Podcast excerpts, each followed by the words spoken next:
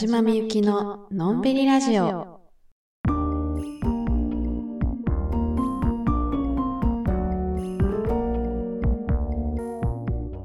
こんばんは、田島みゆきです。このラジオは毎週月曜日に更新しています。メリークリスマスイエーイメリークリスマス皆さん、クリスマス楽しんでますか?もし今これを25日に聞いてくださっている方はねあと残り数時間のクリスマスを一緒に楽しんでいきたいなと思いますので皆さんおのおのお好きなお飲み物など、はい、おつまみなど チョコレートとかねあの何かしら家にある方は、はい、手元に用意していただきまして一緒にちょっと年末をね楽しんでいこうと思います。そして今日はですねえもうお気づきかとは思うんですけれどもかなりの長尺になっております。今日は、えー皆さんにアンケートでご協力いただきました2023年のんびりラジオ総集編をやっていこうと思います。イエーイ。この総集編どのように楽しんでいくかと言いますと、えー今ね25日現在の田島が喋ってるんですけども今のこの現在の私と一緒に過去の配信を聞いてまた現在に戻ってきてその感想を一緒にこうねこんなんだったねあんなんだったねみたいないう感じでちょっと進めていこうかなと思っております。そして大きく分けて3つの部門に分けました。まずは爆笑編。はい、えー私が独断で選びましたとにかく笑いたい人向け3選、えーこちら最初に選ばせていただきました。2023年ねいろんなことがありました、まあ、その中でも特にこの話は笑っていただけるんじゃないかという お話を用意しましたのでその爆笑部門。そして2つ目は人気部門です。えこの部門はあの再生回数が多かったものトップ3から私がいいなと思った部分をあの抜き出しておりますのでそれを皆さんともう一回ちょっと振り返っていこうかなと思っております。そして最後アンケート部門。こちらはアンケート2023年ののんびりラジオの中でお気に入りの回などありましたら教えてくださいというアンケートをね実施していたんですけれどもそこに協力していただいた皆さんからの、えーご意見ですね。うん。あの皆さんのお気に入りの回を何個か集めましたので最後はそのアンケート部門。はいこちらやっていこうと思います。なのでちょっとね長いなちょっとそんな時間ないなみたいな方はぜひ今このエピソードの概要欄の方をチェックしていただきましてあのお話という風に書いてある部分にですねあのタイムスタンプ何分から何の話してますよみたいなのが全部書いてありますのであの気になるところから聞いていただければなと思います。はい。いやーちょっとね初めての試みなので私もワクワクしておりますが。では早速2023年を振り返っていこうと思います。ということでまずは爆笑部門からいこうと思います。ではまず一つ目はこの年末にふさわしい、えーこちらのお話どうぞ。続けてますね例年だったらねもうこのタイミングにはもうお餅はねもう食べきってるはずなんですけど今年はまだ残ってましてというのもですね我が家では毎年年末にお餅つき大会をするんですよ。あのね杵と臼でペッタンペッタンやる本格的なお餅つき大会ではないんですけどあのお餅つき機っていう機械がありましてまあ、それは私の母がもう子供の時から使ってるようなもう40年選手ぐらいのもう年季の入った機械。これをね年に1回毎年使ってまして。それでそのお餅つき大会にはこう親戚一同が集まってでみんなでそのお餅を丸めてさでおのおのの家庭にお餅を分けてでみんなで持って帰ってで、お正月はみんなそれぞれの家でそのお餅を食べるという。まあ、それがお餅つき大会の概要なんですけど。まあね、今年もそれをやったんですよ。で、前の日の夜にね、もう朝の7時半ぐらいから始めないと間に合わんみたいな話になって、うわ、じゃあ明日はめっちゃ早く起きなあかんねや、みたいな。意気込んで寝て。で、まあ案の定次の日寝坊するわけですよね、私は。で、バーって起きていったら、もう母が蒸し始めてくれてて。で、お餅をつくためには、まず、もち米をね、蒸すっていう作業から入るんですよ。で、その蒸すっていうボタンを押して、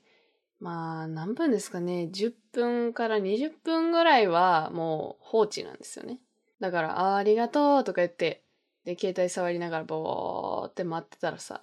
なんか母が急に慌て出して、ああれ？あれ？これってさ、水いるよな？みたいな話になって。え、え、え？いや、うーん、い、蒸すってことは、まあ、いるってことなんちゃう？みたいな。なって。え、やばい、水入れてへん？みたいな。え、やばいやばいやばいみたいな。だから今この状況ね、あの、もち米だけ入れて、蒸すボタンを押してるっていう状態で、あ、やばいやばいやばいみたいになって、もう蒸すボタン押してから5分ぐらい経ってたみたいなんですけど、まあ蓋開けて、そのもち米の上からバシャーって、その規定の水の量をね、入れて、まだ蓋して、いや、セーフやろ、これは、みたいな。まだ5分しか経ってないし、水の量合ってるし、いや、大丈夫、大丈夫、大丈夫、みたいな。お互いに、いや、うん、大丈夫、大丈夫、みたいな。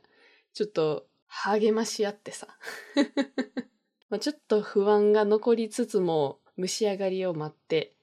で、蒸し上がったらブーってサイレンみたいな音が鳴るので、その後に、えっと、つくっていうボタンをね、押すんですよ。で、そしたらゴゴゴゴゴゴゴゴゴゴゴって動き出すんですけど、蓋を開けると、べっちゃべちゃのお餅。どう見ても失敗してるんですよね。なんか見たことない姿されてるなぁ、君、みたいになってて。んで、触ってみてもさ、そのしゃもじでちょっとね、愛の手みたいなのを入れていかないといけないんですけど、その愛の手を入れる、その感触的にもね、めっちゃゆるゆるなんですよ。もうべちゃべちゃみたいな感じで。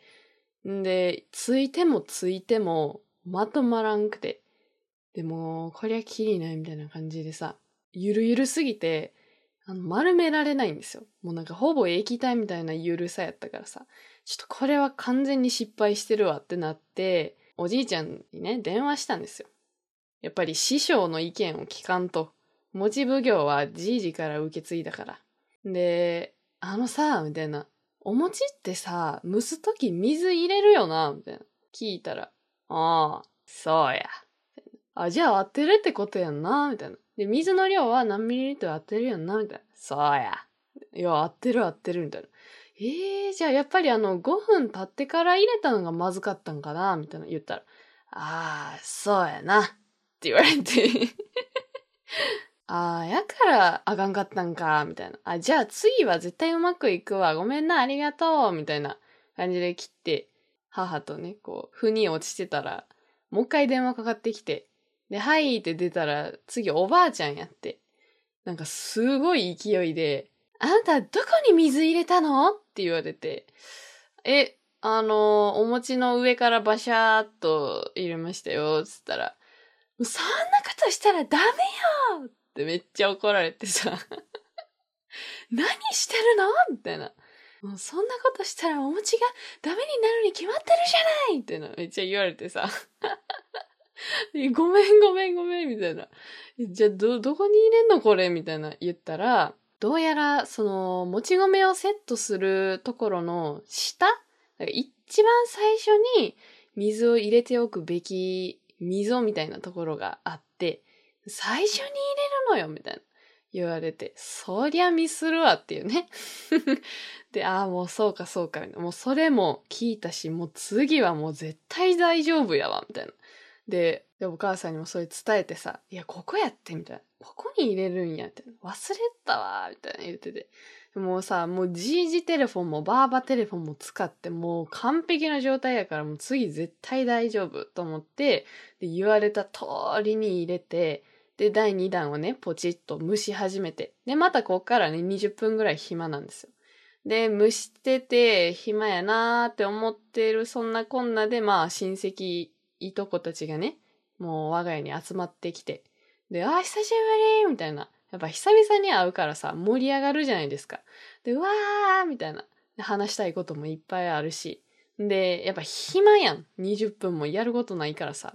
2階の私の部屋見ますかみたいな、なってさ。の子供らだけでね、めっちゃ話盛り上がってたら、なんか気づいたら結構時間経ってんな、みたいな、体感的にね。そういえば、全然呼ばれへんなと思って。で、そろそろ時間的に蒸し上がってるはずやのに、なんか全然呼ばれへんし、なんか一回めっちゃ静かやし、どうなってんやろうなと思って、ちょっと私様子見てくるわって言って、で、一回バーって言って、え、大丈夫みたいな。ど、どうなってるみたいな風に見に行ったら、なんか、あ、いいとこに来たって言われて、で、パッて見たらさ、その、私の母がしゃもじ2本持ってさ、なんかを必死にこねくり回してるんですよ。で、まあそういうお餅をね、こねくり回してるんですけど、近づいてみたらさ、べっちゃべちゃなんですよ。明らかにね、失敗してんのよね。あ、またあかんかったんかと思って。言われた通りにやったはずなんですけど、全然うまくいってなくて。まあでも、母もめっちゃ焦ってて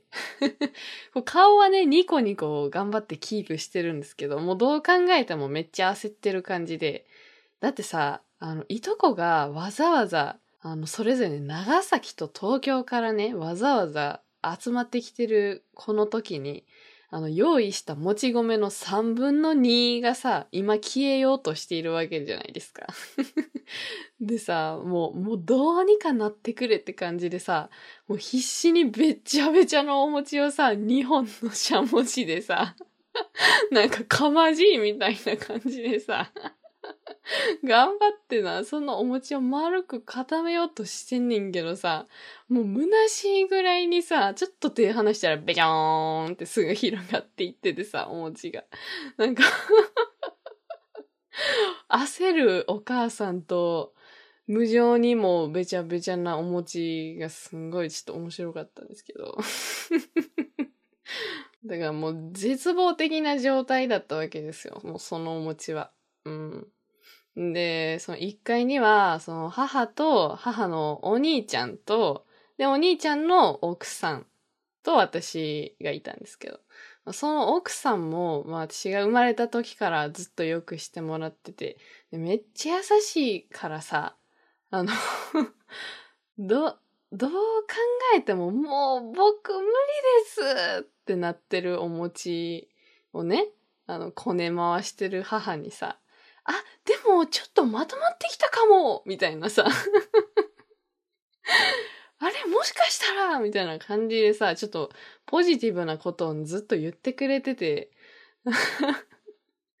なんかまとまってきたかのように見えてんのも、もうそれはただ、あの、母が持つ日本のしゃもじによって、こう、一時的にまとめられてるだけであって、もうそれを離したらさ、ビヨーンって、ね、液体みたいにドーンってなっちゃうんですけど、それを頑張ってさ、その、鼓舞してくれててさ、この状況がかなりやばいと思ってさ、まあ私がちょっとそのしゃもじを引き継いで、で、しばらく私もちょっと粘ってみたんですけど、やっぱあかんわってなって。でもこれは3回目にかけるしかないっていうことになり、で、もうその、おじちゃんの奥さんね、と一緒にさ、何があかんかったんかっていうのをさ、こう、徹底的に調べてさ。で、そうしたら、その、お餅を失敗すると、機械の底の方に、そのお餅が溜まってしまっているというのを発見しまして、これをきれいにすれば大丈夫なんじゃないかみたいなんで、もう二人してさ、こうキッチンペーパーでさ、一生懸命取ってさ、お願いやから3回目は、こう成功してもらわないと、もう私もお餅食べたいしさ、まあみんな食べたいやろうけどさ、そうもうお母さんの焦り、もうこれもどうにかしてあげたいしさ。やっぱりその場をさ、成功で収めるのがさ、餅奉行の役割やからさ。いや、もうこれは3回目、餅奉行の名に恥じぬ働きをしなあかんと思って、もうずっと蒸してる時も、何もすることない時も、もう片時もその場から離れずに、えー、最後までやったら、やっとうまくいきまして。だから、ほんまに良かったと思ってさ、こう無事みんなで丸めることができてさ。で、まあそのまあ、一回分の量にはなってしまったけど、まあそれをみんなで分けて、で、無事、餅つき大会は幕を閉じたんですけれども、失敗した2回分のお餅ね。これゆるすぎて、その時は丸められなかったものの、別にお餅ではあるから食べられるんですよ。ただ、その丸められてないから、みんなにこう分けることができひんかったっていうだけで、全然食べられはするんですよね。ということはどうなるか。丸められず巨大な一つのお餅となったあの塊が2個我が家に残されまして。はい。そんな大量のお餅があるのに、親戚一同はもう解散しているわけですよね。ということで、えー、我が家は今、お餅パーティー9日目です。はい。昼も夜もずーっとお餅。最高 もう食べても食べても減りません。ずっとお餅ですね。もうだから今年の餅つきハプニングは、あの私のために起きたんだなって思ってます。あのハプニングがなかったらね、こんなに長いことお餅を食べることはできなかったので、はい。もう親戚の口に入るはずだったお餅は、すべて私の胃袋の中に収められるということで、はい。ま、まだあと、4日、5日ぐらいは持つんじゃないですかね。なので、え皆さんの分までありがたくいただこうと思っております。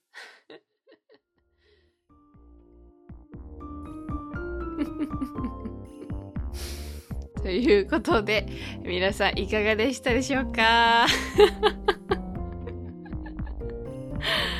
はあ、こういう感じでやっていきますのでね、はい、最後までついてきてください。今25日の、はい、田島が喋っておりますが、これは面白いですよね。もう田島家では伝説の話になりました。これは。とても印象深いお正月でしたね。もう今年こそは失敗しないぞという意気込みで、はい、もうもう31日にねお餅つき大会することが決まってますので目前に迫ってるわけなんですけど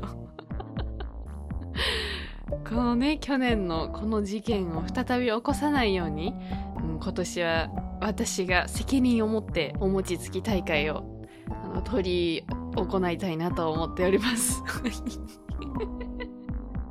でもお母さんにこの話をするとすごいあの不服そうな顔をするんですけど。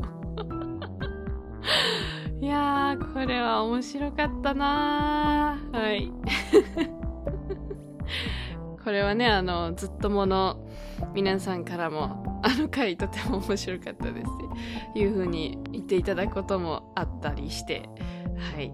とても私も好きなお話です。ああ面白い。ほんまにかまじいみたいやったかな。はい。ということで一つ目はお餅つき大会の話でした。はい。では二つ目。ちょっとね、これは買い物中に起こったとある珍事件なんですけれども、えー、こちらどうぞ。今日、ちょっと用事がありまして、あの街の方までお出かけしに行ってたんですけれども、H&M にね、ちょっと寄ったんですよ。で、今日も人いっぱいいるなとか思いつつ、H&M ふらっと入ってさ、いやー、可愛い服もあるなー。でもこれどこ着ていくねんとかさ、一人でいろいろ突っ込みながらさ。まあ鏡にさ、こうやって服を当てて見るのはただなんでね。まあいろいろ手に取ってみて、ああ、これも可愛いなとか、いろいろ見てたんですよ。それでやっぱり季節も暖かくなってきてますから、ああ、夏やな、みたいな商品も結構あってさ。その中で、あの、サングラスのコーナーを見つけまして。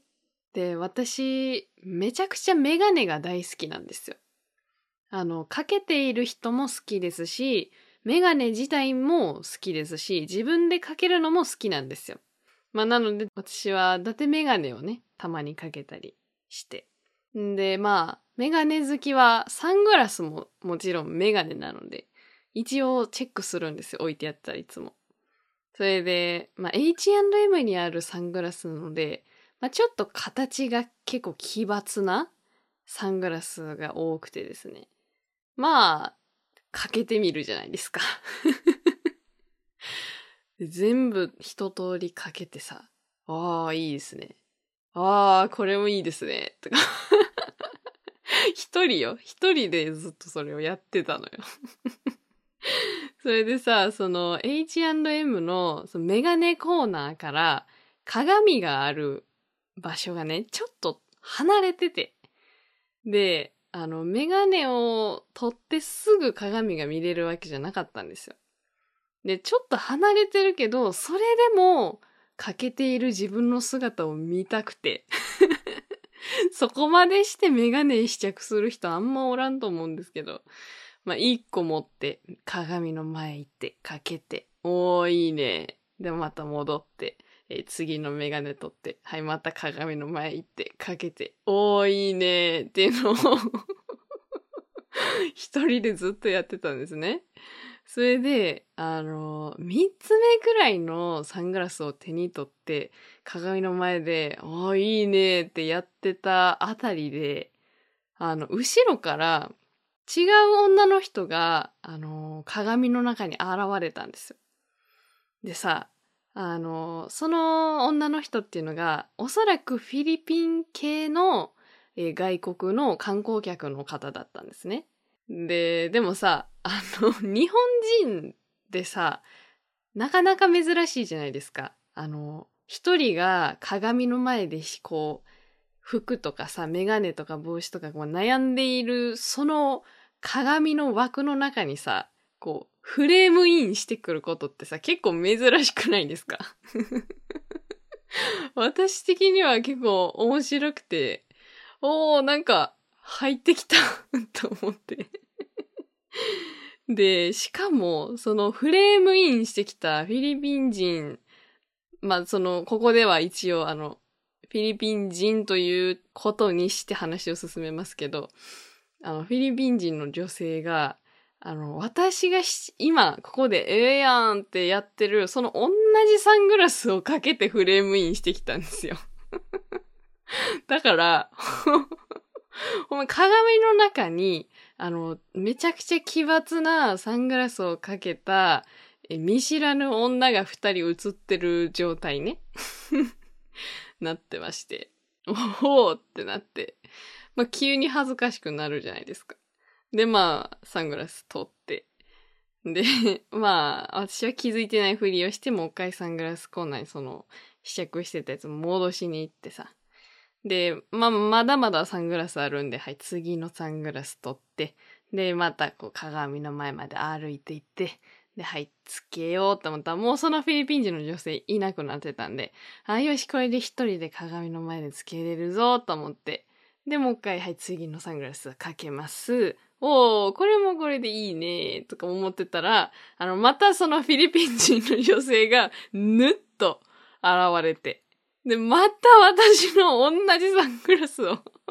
つけてるんですよ。いやいやいやいやいやいや、ってなって。わざとやってる？あのあのね、私順番に撮ってるわけじゃないんですよ。気になったやつから順番に撮ってんのね。だから、あの、さっきの形のサングラスの後に、このサングラスを撮る確率って結構低いんですよ。なのに あの、2回連続で、あの、同じ奇抜な別のサングラスで鏡の中にフレームインして来られるとですね、マジで笑っちゃいそうになって、え、これわざとじゃないよなって思いながら、そのフィリピン人の女性はもうニコリともしてない。もういたってめっちゃ真剣に選んでんのね。多分私のことを見えてないね。で、あの、めっちゃこう、決めた顔してさ、こう、なんていうの？顔を右に左に傾けてさ、もう、がっつり試着してんのよ。いや、私がこれ先にここでかけてたんやけどな、みたいな。で、やっぱ恥ずかしくなるじゃないですか。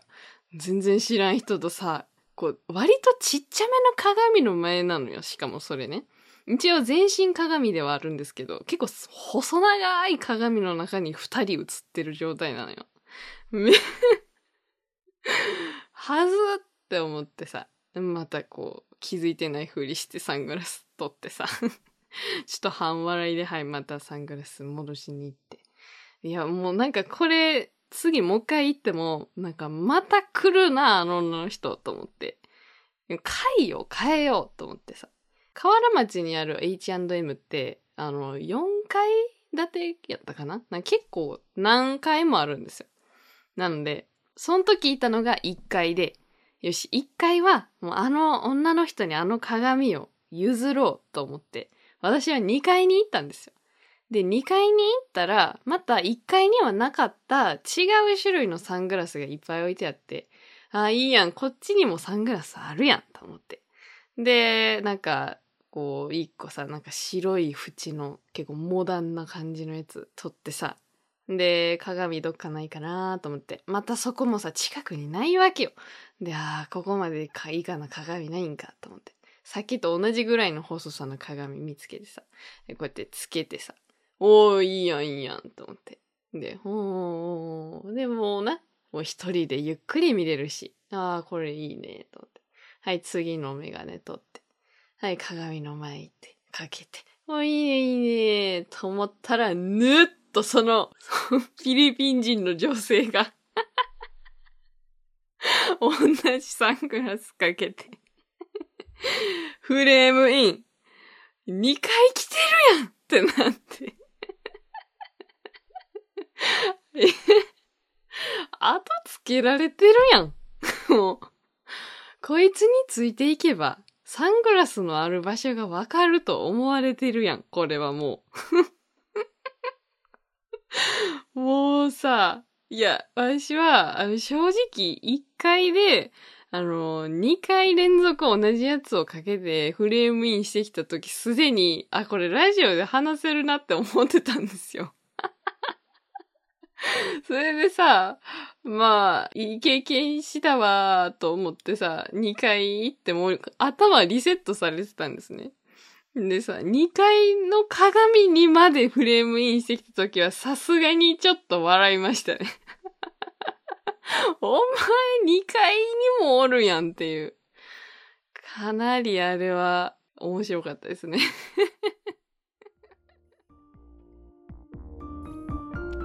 はい。はい、戻ってきました。現在の立場です。いや、これさ、ほんま、こんなことある？って感じよな。いや、後にも先にも、この時以外、こんなことないですから。鏡の中にさ、フレームインしてくることあんまないやん。いやましてやめっちゃちっちゃい鏡でしかもサングラスを試着中にサングラス同じやつで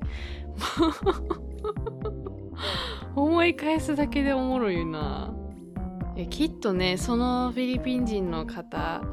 の記憶には私は一切残ってないとは思うんですけどもう私はきっと一生忘れないんだろうなって思います。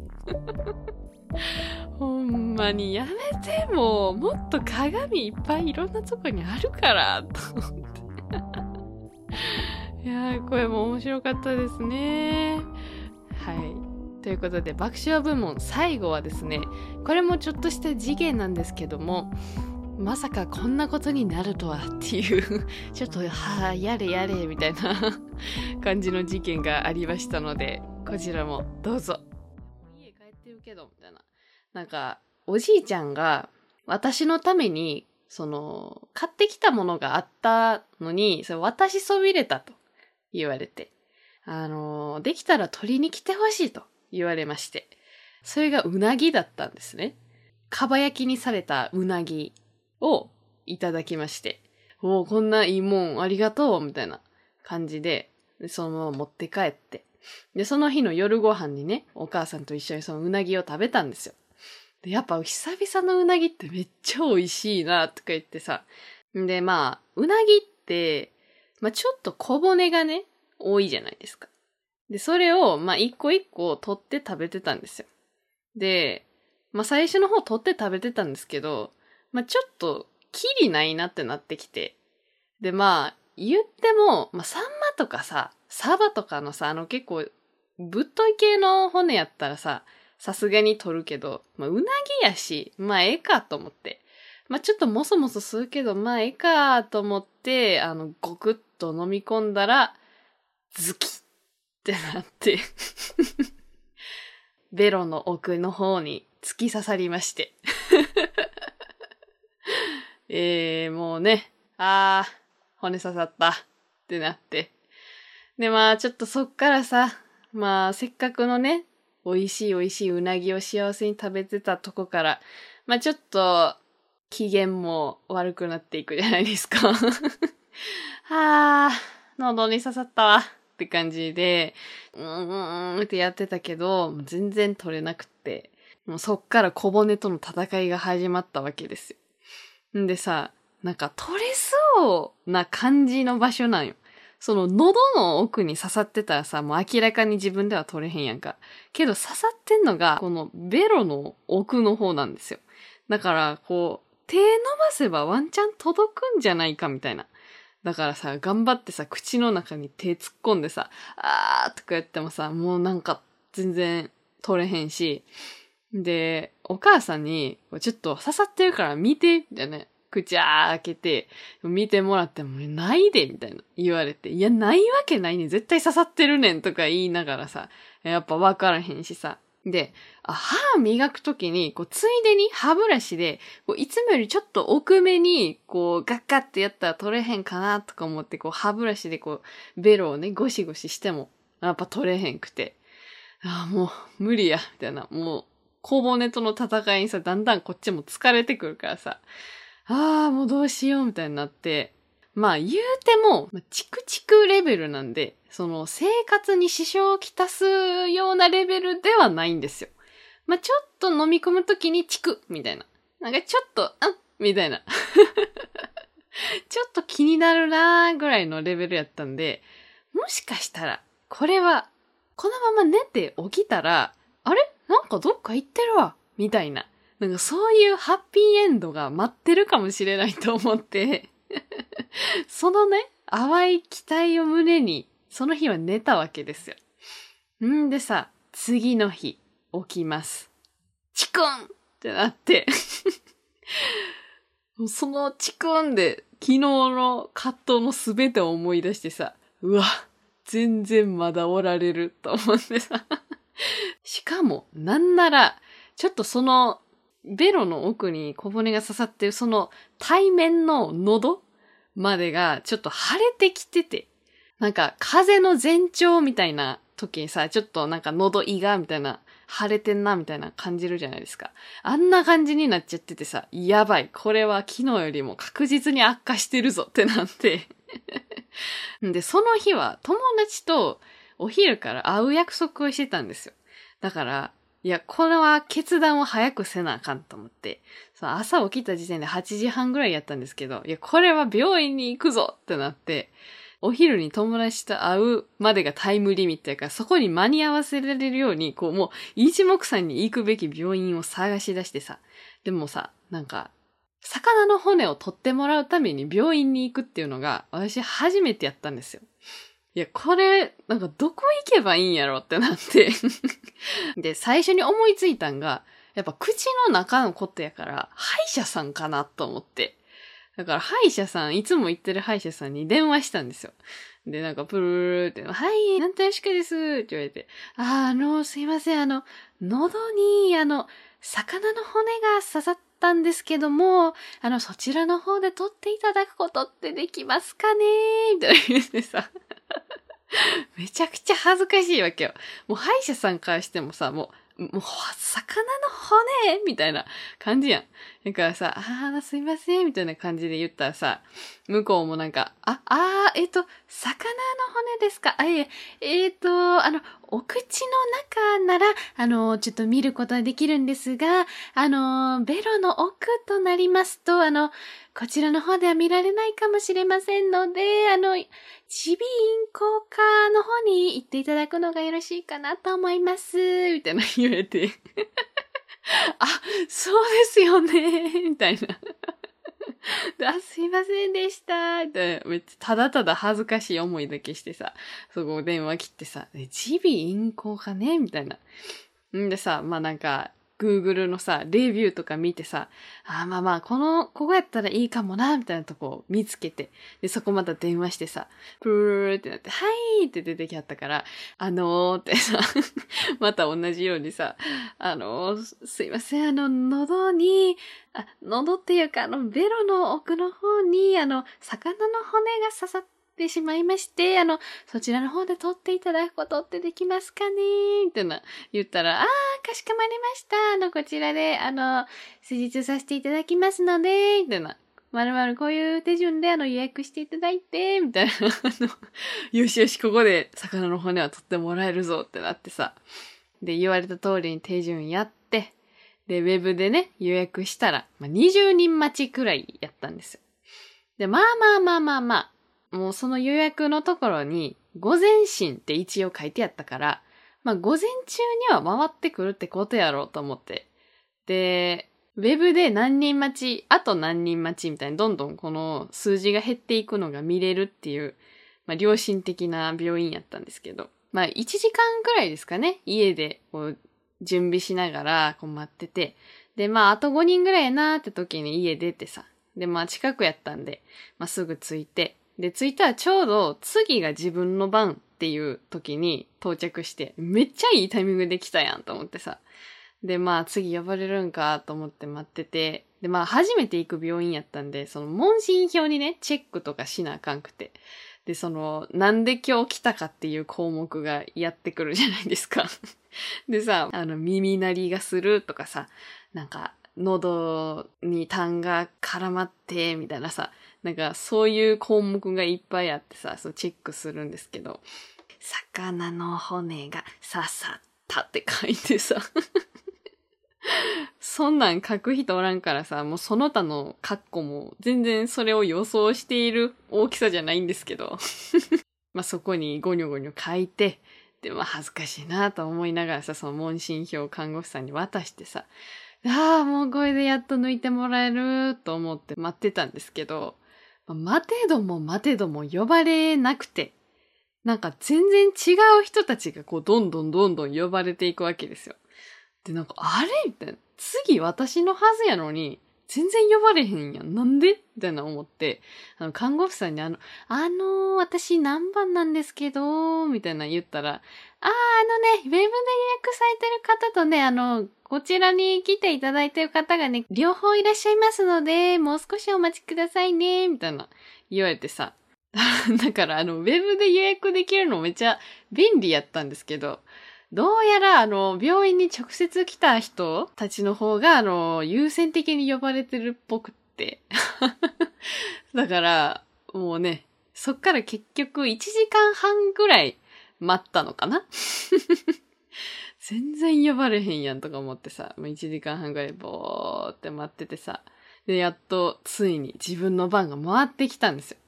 で、はい、田島さんこちらお待たせしました。中どうぞ、みたいな呼ばれて、で中入ったらさ、やっぱ見たこともないような変な形の器具がさ、耳鼻科って結構あるんですよ。だからさ、何これ？みたいになってさ、余計になんか心臓ドッドッドッドッドッってし始めてさ、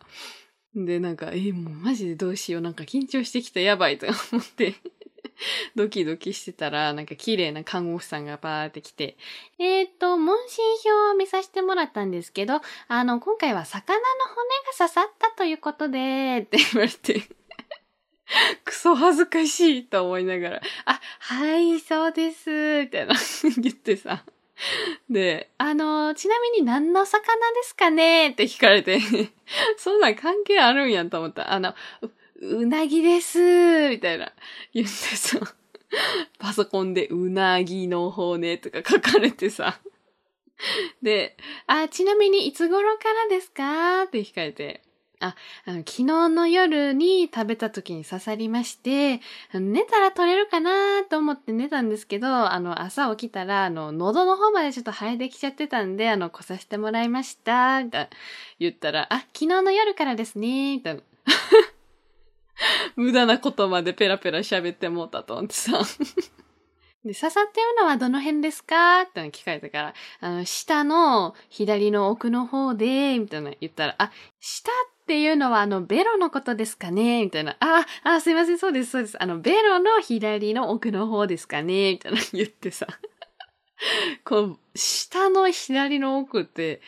でもめっちゃわかりにくいやん。ああ、ごめんなさいとか言ってさ、そういう感じでこうカウンセリングがね、終わって。で、あ、では先生が来られるまでもう少しお待ちください、みたいな言われて、その看護師さんどっか行って。で、また一人の時間、もうドキドキドキドキみたいな。めっちゃ緊張してたら、先生がね、男の先生やってきて、ああ、うなぎですかみたいな言われて、あ、はい、すいません、みたいな。で、口開けてくださいって言われて、で、普通に緊張しながらさ、あーって開けたらさ、こうしばらくこう喉の方こう覗かれてさ、あーこれやねーみたいな。あ、やっぱ先生には見えるんやと思って。で、あ、もうお願いしますみたいな感じで、何されんのかと思ったらさ、もうその辺にあったこうピンセットをね、こう取って、ピョイって、もう一瞬でこう、ピョイってはい、取れましたよーって言われてさ。え？みたいな。もう終わった？ん感じ。もう何も痛くない。はい、終わりましたよーみたいな。もうマジ2分ぐらいで終わった。もう2分もなかったかも。待ち時間2時間半ぐらいあって、施術時間2分みたいな。まあね、病院ってそんなもんなんかなって思うんですけど。まあ、秒で終わりまして。で、ありがとうございます、みたいに言ってさ。で、見たらさ、2センチくらいの小骨やってさ、結構長いの刺さってたやん と思ってで、違和感とかないですか？って聞かれたから、まあなんか唾とか飲み込んだりして、こう口の中ね、こう動かしてみたけど、全然チクチクしないわけです。で、もう世界がさ、もうパーって明るくなってさ、もうありがとうございますみたいな。もうあんなにもお医者さんに感謝したことないってぐらいもう心の底からのありがとうございますが出てきてさ。あ大丈夫ですよ、みたいな。あお大事に、みたいな感じで、もうそこ出て行ってさ。で、もうやっと帰れると思って、あたじまさんお会計です、みたいな呼ばれて、さあ払おうって思ったら、7600円って言われて、7600円え？え？何に？あの、ピンセットで魚の骨ピュイって、マジ2分ぐらいで終わったあれに ?7600 円 もしかしてあれ患者さん間違えられてる？って思ったけど、いや、田島みゆき様って書いてあるし。え？騙されてる？みたいな。ね、ちょっとプチパニックなりまして。まあでもさ、そんな、間違ってませんかとかさ、言えへんからさ。まあとりあえず払うじゃないですか。で、所持金8000円やったんで危なーとか思って、まさかそんな取られると思ってなかったからさ、ちょっと多めに持っていったらまさかもね、もうほぼ全部払うことになっちゃって。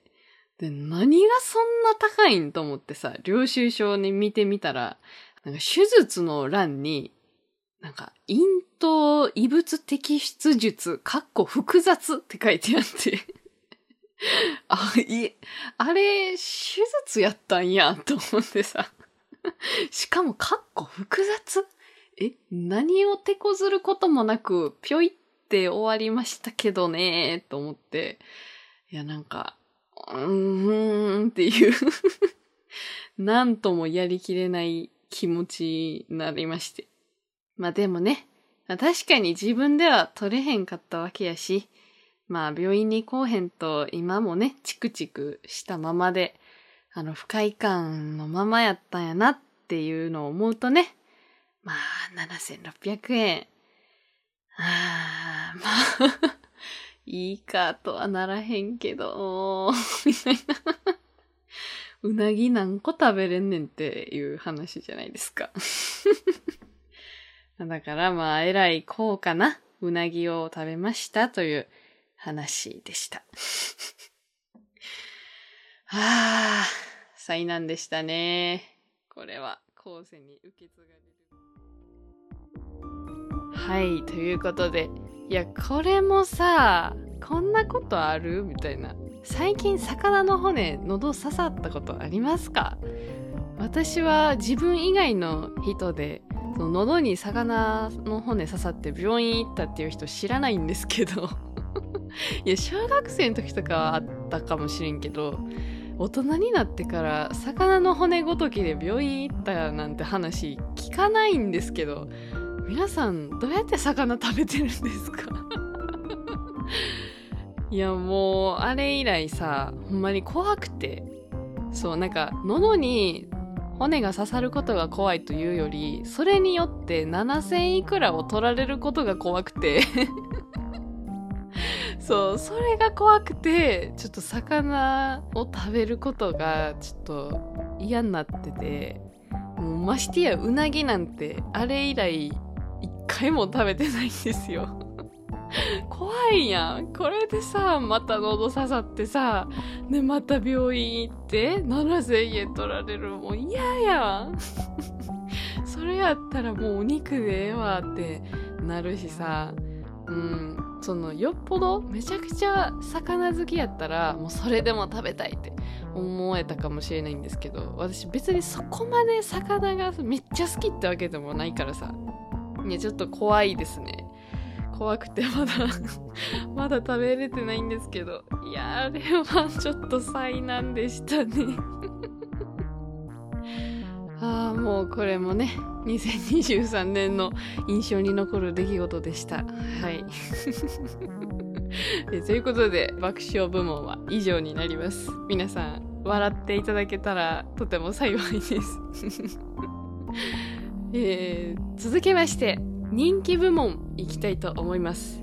ではまず一番多く再生していただいたエピソードからちょっと一緒に振り返っていこうかなと思うんですが、まあ、この話はいろんなことが同じ日に起こったみたいなちょっと不思議な日がありましたね、えー、その不思議な日の出来事をお話ししておりますのでどうぞ。この前めっちゃ不思議な日がありましてちょっとその日のことをね、話そうかなと思うんですけど、あのその日は結構な朝9時ぐらいからね、あの街に出かけてまして。で、その目的の用事は、まあ、うまくいって、で、はあ、なんとかうまくいったな、よかったな、とか思いながらさ、もう用事は済んでるんですけど、その時点で朝の10時とかだったんで、まあ、こんな朝早くからせっかく街まで来たし、なんか他にもいろいろやってから帰ろうかなと思って。で、ちょうどその時に、あの、大学院に通ってる友達がいて、終了作品展があるっていうので、あ、ちょうど見に行けるやんと思って、見に行って。あ、なるほどなーみたいな。こういう表現の仕方もあるんだなーっていうので、なんか、うわ、勉強になったなーって、こう、ホクホクしながらね、まあその、作品展見終わって。で、まあ、その時に、まあ、11時半とかで、まだちょっと、まあ、午前中やし、まだ帰んのもったいないな、みたいな気持ちになって。で、まあ、スタバで本でも読もうかなと思って、あの、近くのスタバに入りまして。平日の午前中だったんですけど、まあ、街中でもあるんで、まあ、結構混んでて、あの、お一人様席みたいなさ、あの、ちょっと離れ小島みたいな、でっかいテーブルのさ、あの対面で座る系のスタバの席あるじゃないですか。で、そこだけ空いてて、で、まあ、適当に荷物置いて、なんとなく座った席が、あの、その自分の向かい側に外国人の若い女の子が一人で座ってたんですよ。で、ブロンドヘアの学生さんって感じの、まあ、ワンチャン私より年下かなぐらいの女の子が座ってて、めっちゃ可愛い子座ってんねんけどって思いながら、まあ、とりあえず荷物で席だけ取って、で、あの、桜ドーナツとチャイティーラテ頼んで、で、ルンルンって感じでさ、あの女の子の前に戻ってきて、で、何やってんのかなーってこうチラチラ見ながらさ、ちょっと休憩してたわけですよ。で、そのブロンドヘアの女の子は、あの、タブレットを自分の前にこう立てて、で、ヘッドホンでなんか聞きながら、そのノートを開いてカキカキしてはったんですよ。だから勉強してんねんなと思って、で、スタバで勉強してる姿も、やっぱ絵になるなーとか思いながらさ、いいな、可愛いいなとか思ってね、ちょっとチラチラ見てたらさ、あの、その子が机に出している本にちょっと目が行きまして、で、それ、表紙をね、パッと見てみると、思いっきりこう、日本語を始めようとか、初級日本語レッスンみたいなの書いてあって、え日本初心者やこの人って思ってさ なんか急にめちゃくちゃ愛おしくなってきちゃってですね。もしかしたら日本に来てまだ間もないんかなとかさ。日本語わからんくて困ってるんちゃうんかなとか。なんかよくよく見たらさ、あの、私と同じ桜ドーナツを食べた残骸が載ってまして。あの、桜ドーナツってさ、桜の絵が描いてある紙なんで、どう考えても桜ドーナツなんですよ。で、その紙だけがお皿の上に残っててさ、いや、わかるよみたいな。この時期しか食べれないこの可愛い桜ドーナツを頼んじゃう気持ちもうめっちゃわかるとかさ、思っちゃってさ。でもなんか飲み物もね、もうほぼない、なさそうな感じやったからさ、あれもう出ていっちゃおうかなとか思いつつ、もうそっからなんかもうその子が気になって気になってしょうがなくなっちゃって、なんか こうあんまりガン見しててもさ、変なやつやん。視線を蹴取られないように、こう、頑張ってチラチラチラチラこうね、見てたんですけど。まあ、絶対バレてたんですけど。で、うわー、かわいいな気になるなーとか思って、もう私が日本語教えてあげるよって 心の中でね、叫びながら、桜ドーナツをもぐもぐしてさ、ちょっと声かけてみよっかな、みたいな そんな思いがちらつき始めまして。いや、これどうなんやと思って。あの、いろいろね、脳内シミュレーションをしてみたんですよ。私が、あのーとか、こんにちは、みたいな、話しかけた後の彼女の行動をね、ちょっと予想してみて。パターン1ね。あの、実は日本に来たばっかりで、あの、頼れる日本人もまだいないんです、みたいな。友達もあんまりいなくて、みたいな。そういう感じで、ああ、そうなんだね。あじゃあ私が友達になってあげるよ。日本のこといっぱい教えてあげる。みたいな。まあ、そういうハッピーな感じで、えー、友達になることができる。まあ、これがパターン1ね。で、パターン2が、あ、こんにちはとか、あのーって言ったら、あ、みたいな。はい。みたいな感じで、あの、軽めに挨拶は返してくれるものの、その後話も弾むことなく、愛想笑いで気を使われて、会話が終了する気まずい空気が流れるパターン。まあ、これがパターン2個目ね。で、パターン3つ目が、見知らぬ女に話しかけられたことを不快に感じて、睨まれる、おは無視される、おは、えそのまま店を出て行かれる。まあ、これが、考えられる最悪のパターン3つ目ね。で、まあ私がその時考えたパターンはこの3つだったんですけど、まあパターン1はまあ理想じゃないですか。まあもうドラマの見過ぎ、映画の見過ぎかもしれないんですけど、まあね、ひょんなことから、あれが私たちの出会いだったよね、みたいな感じで、あのね、こう、後々語り合えるようなさ、そういう素敵な出会いになる。まあこれが理想的ではあるんですけど、えー、まあその他の二つになった場合も最悪じゃないですか。まあ、気まずくなってももうその後まだまだ桜ドーナツもチャイティーラテもめっちゃ残ってんのにこれどうすんねんってなりますし、まあ、気まずいの嫌やし。え、てかもうそのパターン3に関してはもう泣いちゃうから、そんなそんな心をズタズタにやられる覚悟はなくてですね。まあその3分の2でお互いにデメリットが生まれるというふうに考えた結果、あの行動しないのがベターかということで、まあ結局ね、何にもしなかったんですよ。まあ、やめとくかってなって。まあ、とか思いつつ、万が一、えー、チャンスがあった時のために、カフェで外国人に話しかける方法とか、ちょっとこそこそスマホで検索してさ 一応ね、もしかしたら向こうからなんか言ってきてくれるかもしれないし、もう絶対にないんですけど、まあその時はちょっと淡い期待を抱いちゃって、でもなんかこそこそ方法とか検索して、まずは気さくに笑顔で Hello。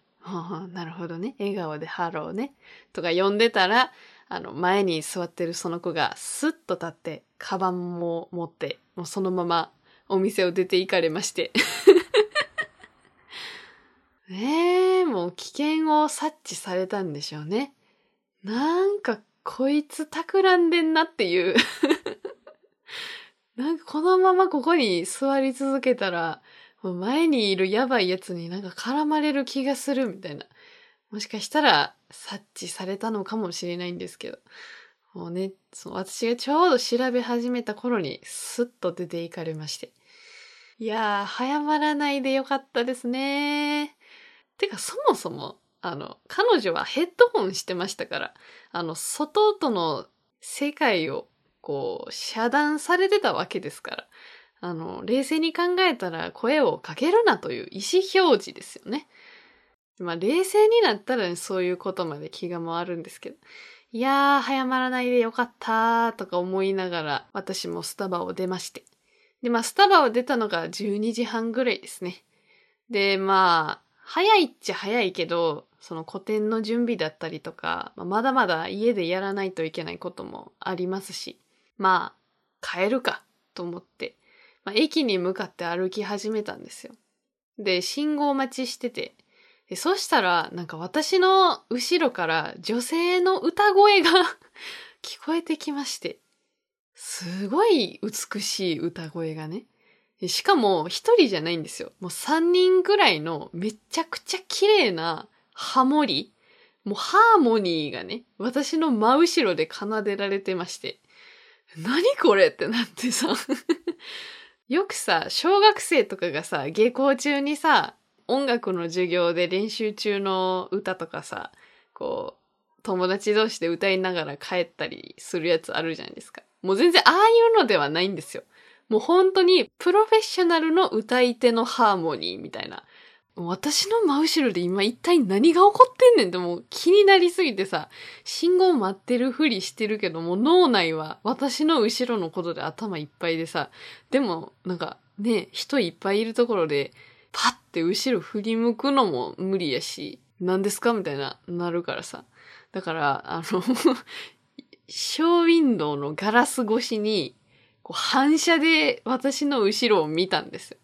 で、そしたら、あの、後ろにいる人たちは、その私と多分同い年くらいの女の人たちで、なんかデカめのスーツケースを3人とも持ってて、え、何？なんかの遠征かなんかですか？みたいな。ハモネプ出られるんですか？今からみたいな。明らかに地元民ではない感じの、なんか、ただならぬ雰囲気だったんですよ。まあ私のすごいフィルターかかってますけど んで、いやもうずっと私の後ろでさ、もう何の曲かわからない綺麗な歌がずっと聞こえてきてて、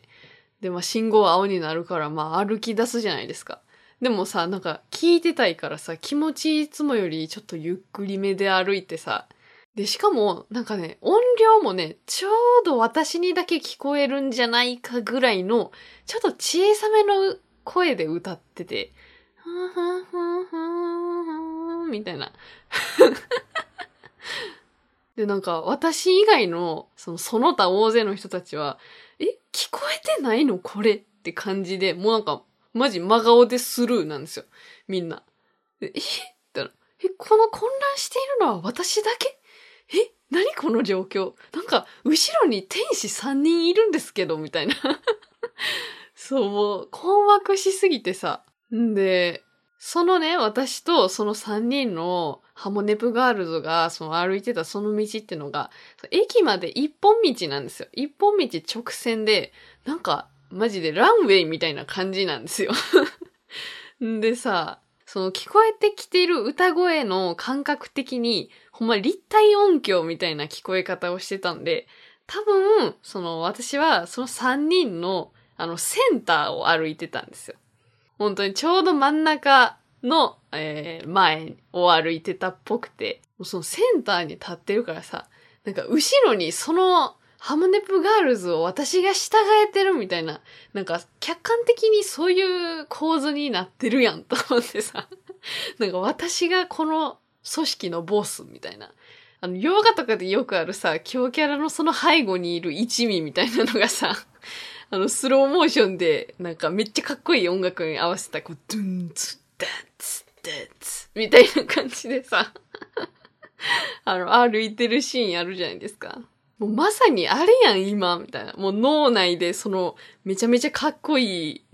スローモーションの映像をさ、流しながらさ、やばい、何この状況って思いながら、ハモネプガールズたちと駅に向かってて、で、まだ歌ってるし、え、てかめちゃくちゃうまいし、何これって思って、で、駅がどんどん近づいてきまして。で、駅は地下にあったんですけど、その駅の出入り口っていうのは何個もあるんですよ。で、一体この後ろのガールズは駅に向かっているのか、はたまた、あの、別の商業施設とかに向かってるのか、どっちなんだろうと思って。で、もう、もうすぐにその1個目の一番近い出入り口がもう見えてくるんですけど、いや、もうちょっとこれ聞いてたいなと思って、わざとその一番近い出入り口を1個通り過ぎたんですよ。そのワンチャン駅に向かってないという可能性にかけて。で、そしたらだんだんだんだんその歌声がさ、ボリュームダウンしていってさ、うわー、駅やったーと思って ちょっと深読みしすぎたーってね、ちょっと残念だったんですけど。本当にね、あの、その日はね、いろんなことが自分の中で起こりすぎて、本当に不思議な一日でした。午前中にはい、ということでいかがでしたでしょうか？私的にはちょっと意外だったというか、あのあ、この話が一番再生回数多かったんだっていうので、ちょっと意外だったんですけど、なんで、まあ確かにタイトルがちょっと気になるタイトルだったのかなっていう やっぱりさ、ポッドキャストってさ、動画じゃないからさ、タイトルで聞くかどうか決めるやん。まあだから、それで一番なんやこれってなったんかなっていうふうに思ってたんですけど まあ不思議な一日でしたね。一体あの天使たちは何者だったのか全くわからないまま 本当にね幸せでしたよ。うん、もう背後に天使を連れてもうボスって感じでこう引き連れて歩いてるあの時の優越感半端なかったですね。あの人たちは結局何だったんだろうな。いやでもマジでなんかのアカペラの大会とかアカペラのなんかライブとかそういうのの遠征で来てたんじゃないかなって思うんですけど。いやいつかまた会えたらああの時のってなったらすごいですけど。はい。えー、続きまして再生回数ランキング2位のエピソード。こちらテーマ回のエピソードなんですけどもこれが再生回数2位っていうのは結構納得の結果といいますかとてもこのテーマ会に参加してくれたずっともの皆さんが多かった、ー、皆さんがちょっと興味のあるテーマだったのかなっていうふうに思っております。それではどうぞ。今週のテーマ究極の選択いい食住選ぶならどれ？ということで早速いただいた回答を紹介していこうと思うのですが今回はいい食住3つのグループに分かれていただいておりますので、それぞれをまとめてちょっと回答を紹介していこうかなと思います。ですので、まずは、い、衣類ですね。着ることが、えー、最も重要だという方の回答を紹介させていただきます。ラジオネーム、夢の国で落とし物。自分を輝かせてくれるものだから。なるほど。これは素晴らしい回答ですね やっぱり、このいい食住の中でいいを選べるという人たちはね、もうとにかくおしゃれさんなんだろうなという感じがしますよね。自分を輝かせてくれるものだから、めちゃくちゃいいですよね、その発想が まあ人を見かけで判断してはいけないと言いますが、まあ、結局見た目から判断せざるを得ない部分も結構あるじゃないですか。なので他人から自分がどう見られたいかという部分の、まあ、結構多くの割合をその着るもので操作できたりもしますし、まあその他人にどうこうとか関係なく自分がどう自分を表現したいかっていうことをね、一番重要視しているというこれ素晴らしいですよね。はい。じゃあ次。いい食10のうちの食。食べることですね。ラジオネームクラムボン。食が充実してたら心が満たされるからです。美味しいもん大好き。私も大好き。いや、本当にこれですよね。もう、胃が満たされてると心が満たされてるような気持ちになりますよね。わかります。はい、次。ラジオネームアネラパース。幸せの瞬間最高感度を叩き出せるから。すごい言葉出てきた。幸せの瞬間最高感度。すごいな。いや、ほんまにそうなんよな。だから、その、先から言ってる、うわーうめーみたいな、あの状態が、あの、多分幸せの最高瞬間感度なんでしょうね。あれと同じぐらいの幸せ体験を別のことでしようと思うと結構難しいですよね。うん、な、わかりますわかります。はい、次。ラジオネームまるちゃん。一日三回も幸せな気持ちになれるから。まあ、なんて素敵な回答。本当ですね。一日三回も幸せな気持ちになれるっていいですよね。もっとなんかありがたみを感じながら食事しないといけないなって思いますよね。こういうことをね、言われると。確かにな朝ごはんとかもうなんかほぼ頭を動かさずに食べてるからなお腹空いてるのか空いてないのかもわからず、もうルーティーンのようにトースターに食パンを突っ込み、チンと鳴る音でもう一回トースターまで歩いて、もうほぼ目開いてない状態で冷蔵庫からジャムを取り、それをぬりぬりして頭が働かないまま口へ運び、いつの間にかなくなっているという。ああ、こういう状態ではね、その1日3回も幸せな気持ちになれるという、そのうちの1回をめちゃくちゃ無駄にしてしまってますので、ちょっと明日からは気持ちを改めて、はい、ちゃんと1日3回幸せを噛み締めたいと思います。いいですね。めっちゃ素敵。はい。ということで、あの、食派の人たちはね、こんな感じでした。はい、で最後に、飲食10の10を選んだ方々の回答を紹介させていただきます。ラジオネーム、末っ子いなかっこ。一人のおうち時間が超大切です。最近家にいない時が多いからこそ落ち着けるおうち時間重要視してます。なるほど。やっぱり家にいすぎるとさ、外に出たいって思うしさ、外にいすぎるとさ、家にいたいっって思うのが人間じゃないですか。ないものねだりと言いますかね。まあ両方のバランスが大事なんだと思うんですけど。やっぱりこう、ちょっとしかいられないからこそ、そのちょっとの時間を大切に過ごしたいという、そういうことですよね。なるほどね。いつも働いてらっしゃるんですね。お疲れ様です。はい。では最後ですね。ちょっとこの方、あの、ラジオネーム伺ってないんですが、自分の好みの場所を自分で作れたら家にいる間ずっと誇らしいし楽しいから。なるほど。なるほどな自分の好みの場所を自分で作れるっていうことは、それだけ自分が好きなものを自分が知っている。プラスアルファ、その自分が好きなものを用意できるだけの、まあ、力がある。まあ、経済力だったり、その、ね、そのリサーチ力だったりとか、いろんなことが兼ね備わっているからこその、えー自分の居心地のいい空間っていう風に考えると、確かになんか誇らしい気持ちになりますよね。私も今のこの部屋が全然自分の一番理想の部屋かと言われれば全然そうではないので、いつか自分が思い描く最高の部屋に暮らしたいなっていうのはずっと思ってますね。なので、その部屋がもし完成した暁には、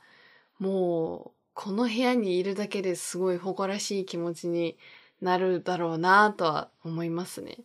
なるほどね。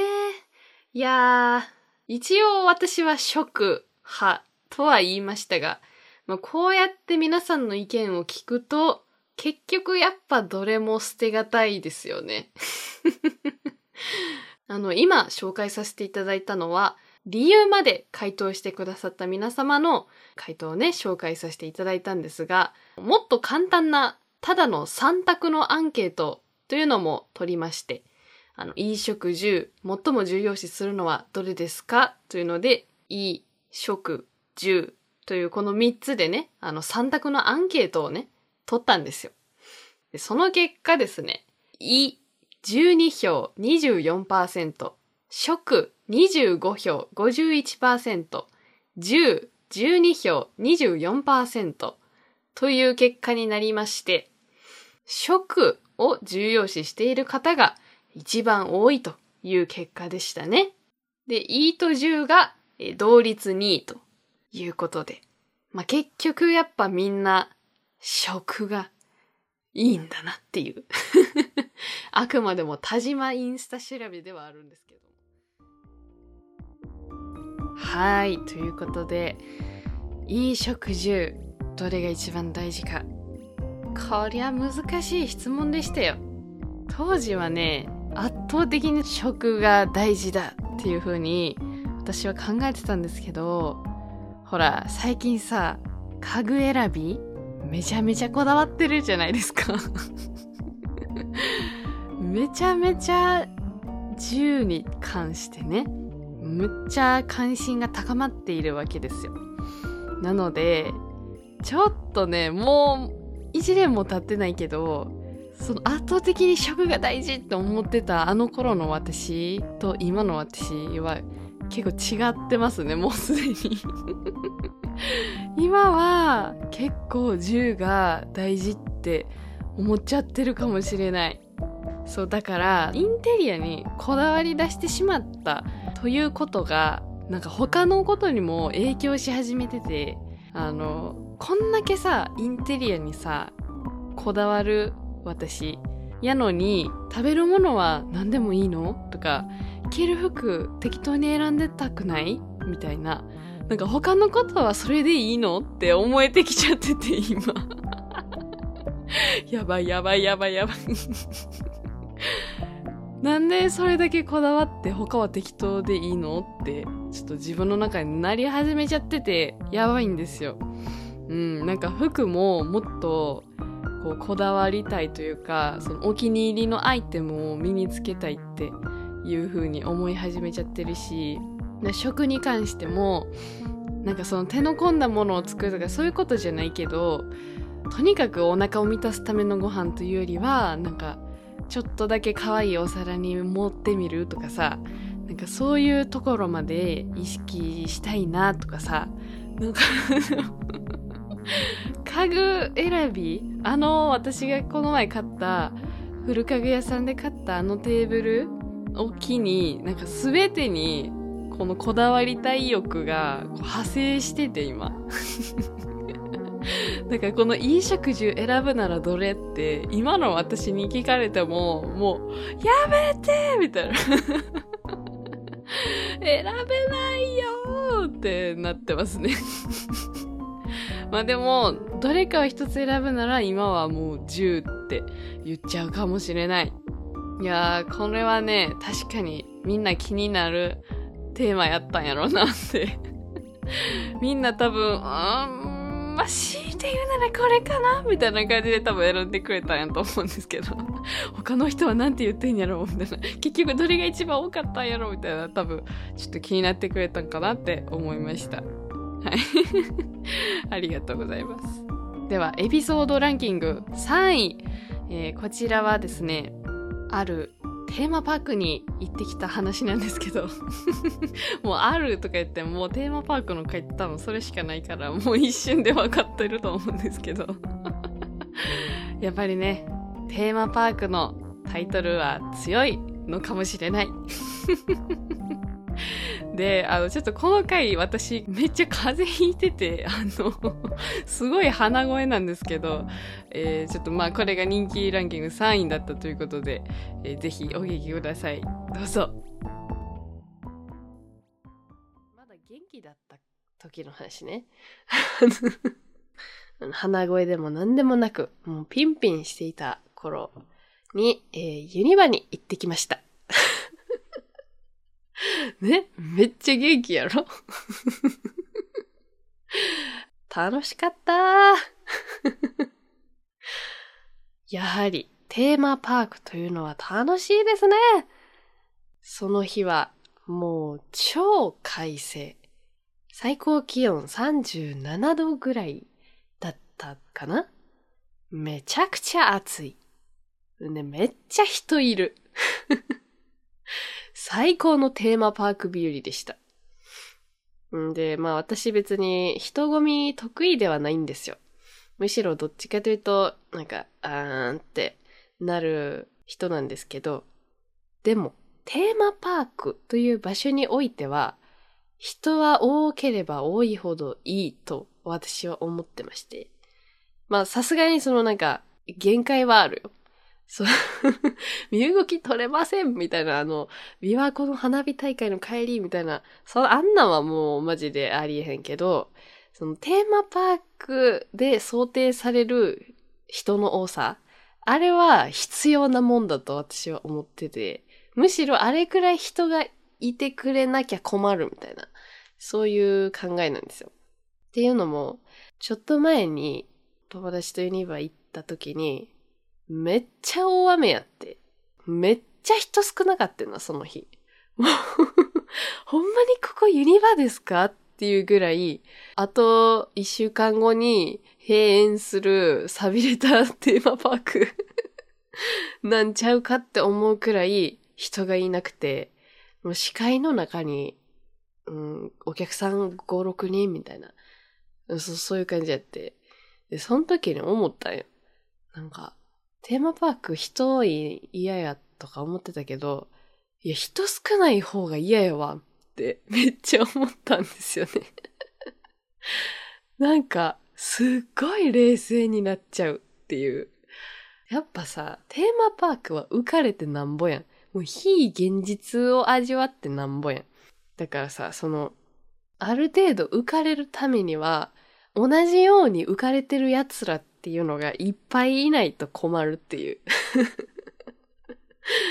てなるとやっぱ、そのね、この前行ってきた時は、めっちゃ晴れてて、めっちゃ人いっぱいいて、みんな浮かれてる。最高 と思って えー、最高に楽しんできました。でもまあ、なんせ暑いからさ。やっぱ、楽しさで暑さは若干紛らわせられるけど、限界あるやん、それも。やから、結局、そう、外で長蛇の列に並ぶ気力ってのは、あの、一個が限界。何個も何個もはちょっと体力的に厳しかったんで、ハリウッドドリームザライド、あの、入り口の一番近くにあるドリカムの曲が聴けるジェットコースター。あれだけ乗りました。で、あとは、あの、スパイダーマン。スパイダーマン、そう。スパイダーマンね、終わっちゃうから。それで、知らんかった人、スパイダーマン終わんねんであれがなくなるなんてと思って、もう、感動、涙、涙。まあ、泣いてませんけど。これは乗っとかなあかんってことで、あの、スパイダーマンも乗りました。あんなに気持ち悪かったっけ？って思うくらい、あの 正直めっちゃ酔いましたけど、まあ、これが最後やって思ったら、うん、楽しめました。スパイダーマンの後何になるんやろうな。なんかバックトゥーザフューチャーなくなった後にさ、ミニオンになったやんか。でさ、まあミニオンもめっちゃ可愛いからいいねんけど、バックトゥーザフューチャーなくなった後に、私はバックトゥーザフューチャーの映画を見て、あの、今の段階で私が一番好きな映画、バックトゥザフューチャーになったんですよ。だからさ、その、ユニバからなくなる前に見ておけば、私はどれだけ楽しめただろうと思って デロリアンの前でさ、親にあんたそこ立ちみたいに言われて、デロリアン、ピース、みたいな。はい、ピース、え ーあ、もう行こう行こう、みたいな。営業スマイルですよね。うん。そういう写真が残ってるはずなんですけど。今あったらさ、どんなノリノリで撮るか。デロリアンやんすげえちょ、トロトロ、とてとてとて、イエーイって多分今やったらやりますね。本当に悲しいですよ。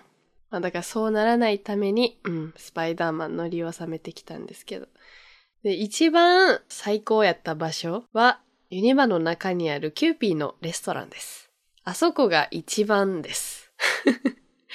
あそこが一番楽しい場所と言っても過言ではないくらいめちゃくちゃ涼しい。あそこが一番涼しいです。で、めっちゃ治安もいい。キューピーのレストランは割と入り口付近にあるんですけど、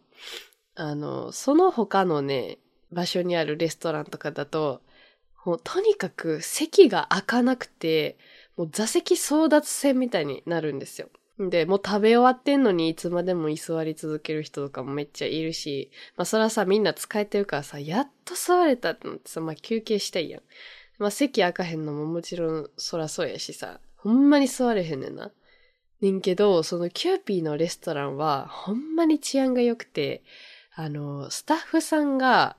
そう注文してもないのに先に席取ろうとする人とか見つけたら、あの、すいません、みたいな、ちゃんと声かけに行ってさ、あの、先に注文していただけますかみたいな。で、ちゃんとさ、注文してから座るっていう、その流れがもう完璧にな、もう守られてんねんな。で、あの、注文したからって言ってさ、ほんまに座れんのって思うやん。でもな、座れんねん。なんかな、特別めっちゃ広いってわけでもないのに、ちゃんと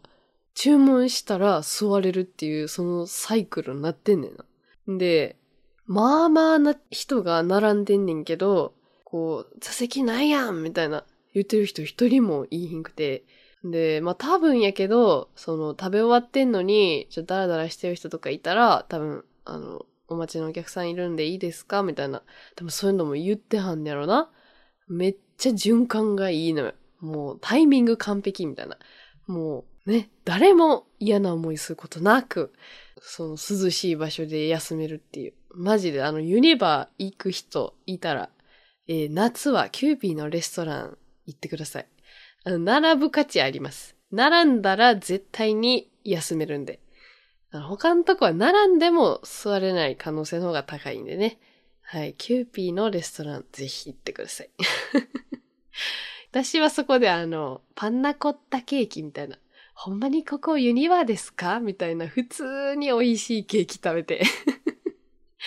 めっちゃ涼しい場所でパンナコッタケーキ食べました。ユニバで。こんなことある？と思ってさ。えー、まあ、あの、お母様とお姉様と、はい、家族で行ってましたんで、あの、私はありがたくご馳走していただいたんでね。はい。素晴らしいユニバの休憩時間でした。はい。はい。ということで、ユニバ楽しかったなぁ 今聞き返して思ったけど、アトラクションの話あんましてないな。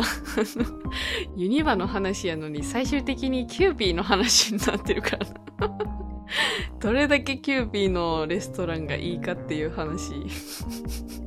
いや、マジでおすすめやから、ほんまに。多分、あれ、真夏やったから、キューピーのとこが一番涼しいって言ってたけど、これきっと冬も適用されてるはずやねん。あそこの、こう、なんていうの、居心地の良さ、うん、店員さんの死後出来感これは多分季節問わずやと思うから、きっと今、あの、冬のユニバ行っても、あそこのキューピーが一番あったかいはず。一番あったかいし、治安もいいし、あの並んだら座れるっていうことになってるはず。いやー、楽しかったですね。また行きたいです。ということで、えー人気部門以上でございます。皆さんたくさん再生していただいてありがとうございました。来年はもっともっと多く再生していただけるように頑張っていこうと思います。はい。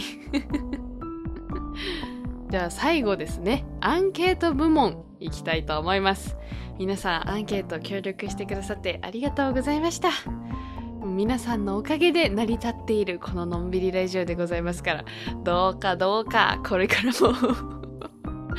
どうかどうか皆さんの貴重なお時間をこののんびりラジオに恵んでいただければなと思います。では早速、えー回答を紹介させていただこうと思います。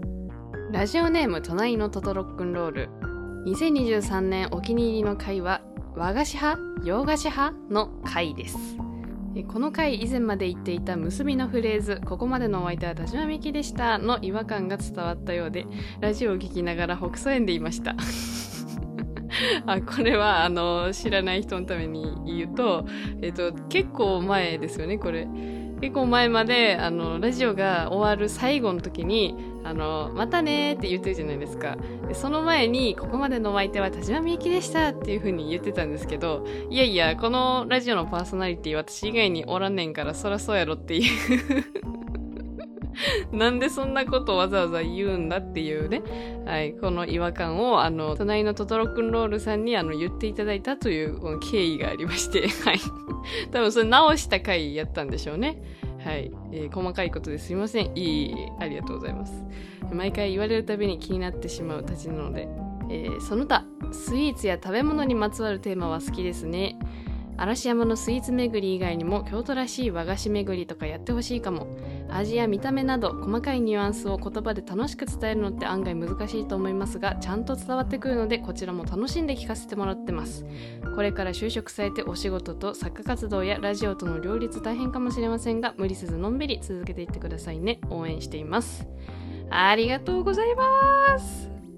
スイーツとか食べ物系のテーマは確かに私が食べることがめちゃくちゃ好きなのでその分熱がめっちゃこもっちゃうというか。もうとにかくこのめちゃくちゃ美味しかったっていうのをもう分かってほしすぎてめっちゃ必死に説明してるから。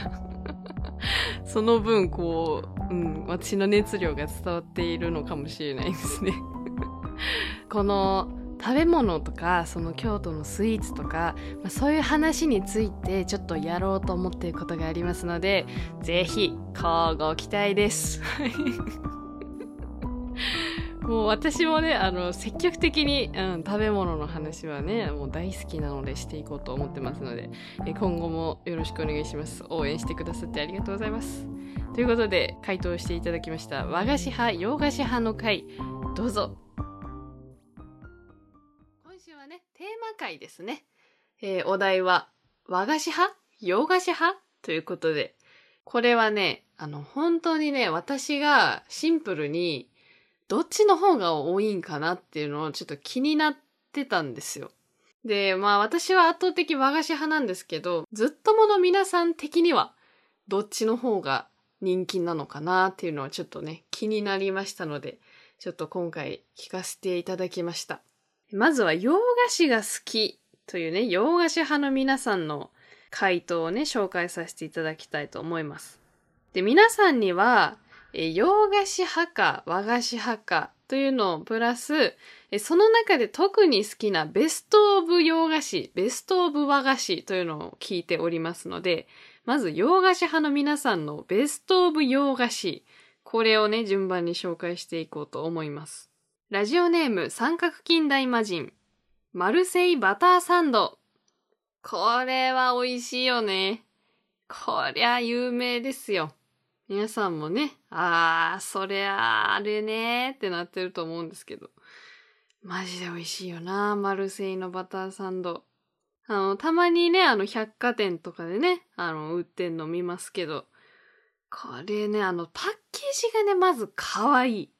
このパッケージ多分めちゃくちゃ昔にね、作られたパッケージだと思うんですけど、全然今見てもかっこいいですよね。あの赤がメインでさ、ちょっとゴールドの唐草模様みたいなの入ってるやつ。めちゃくちゃ美味しいんですよね。まあそもそもそのバターサンドが好きなんで、まあこのマルセイのバターサンドがやっぱ一番美味しいですけど、まあこれはね、ちょっとお高めなので、あの、どうしても食べたいなってなった時は、あの、セブンですかね。セブンのバターサンドを食べてます。あれはあれで結構美味しいんですけどね。まあでもこのマルセイのバターサンドが食べれるならやっぱそっちが欲しいですよね。いいなぁ。ちょっと久しく食べてないんでちょっと久々に食べたいなって。ちょっとバターサンドの口になってきました。という感じで、洋菓子派の皆さんの回答は以上でございます。で続きまして、和菓子派の皆さんの回答をね、紹介させていただこうと思います。和菓子派の皆さんの回答。えー、ラジオネームティティブ。和菓子はみたらし団子最強です。それな。マジそれな。もう団子は裏切らんのよ。正直、あのベースあの、団子というベースさえあれば、あの、上に何が乗っかってても多分めっちゃ美味しいと思う。逆にそれでまずくする方が難しいよね。うーん。なんかもしかしたらもう私だったら、えー、キムチとかでももしかしたらいけてしまうかもしれない。それぐらいもう、このベースの団子というものがね、最強すぎるんですよね。わかります。えー、次。ラジオネーム、レオナルド・ディカプリオ。いちご大福。はい、来ました。2票目です、いちご大福。いちご大福なぁ。あれやっぱ見た目も可愛いからさ。でもなんか、あの友達にめちゃくちゃ和菓子大好きな子いるんですけど、めちゃくちゃ和菓子大好きやけど、いちご大福だけは許せんっていう子もいて。なんかその子はやっぱあんこがマジで大好きやから、そこにいちごは別にいらんと。いちごはいちご、大福は大福で食べたいみたいな。なんかそういうね、人もいますから、まあ、その一概にね、和菓子好きだからといって、その中でもいろいろ、こう、好き嫌いがね、あるんだと思うんですけど。やっぱいちご大福はね、もうアイドルですよ。和菓子界のアイドルですから。はい。えー、次。ラジオネームアネラパース。おやき。かっこ今川焼き。はいはいはいはいはいはい。これもいいですよね。あの、なんて言ったらいいの？円形のたい焼きというか、たい焼きよりももっとふわふわしてるんですけど、まあそういう感じの、うん、中にカスタードとかあんことか、まあいろいろ入ってるやつですよ。これもいいですよね。私はあの中学の時に、この今川焼きの、あの冷凍食品があって、実際にね、焼いてもらってるやつが食べれたらそれに越したことないんですけど、そんなね、あの、売ってるとこもなかったので、私はあの、冷凍食品の今川焼きおやつに結構食べてましたね。あれでも結構割と美味しいですよ。うん。なんか、実際にこう焼いてはる今川焼きとはまた別の食べ物としての美味しさみたいな。なんかそういう感じで。スーパーのね、あの冷凍食品、多分今も売ってると思うんで、はい、あの、おやつにぜひって感じですね。でもお手軽に今川焼きが食べれますんで。はい。次。ラジオネーム、隣のトトロックンロール。子供の頃は洋菓子派だったが、年を取るにつれてだんだんと和菓子派になった。最近はもっぱら和菓子、過去あんこ系、えー、生クリーム系が特に重く感じるので元気な時しか食べられない。どら焼き、羊羹、あんみつなどが好きですね。なるほど。まあ、このパターン確かにありますよね。だからさっき私も言ったように、その、わんぱくなクレープとか、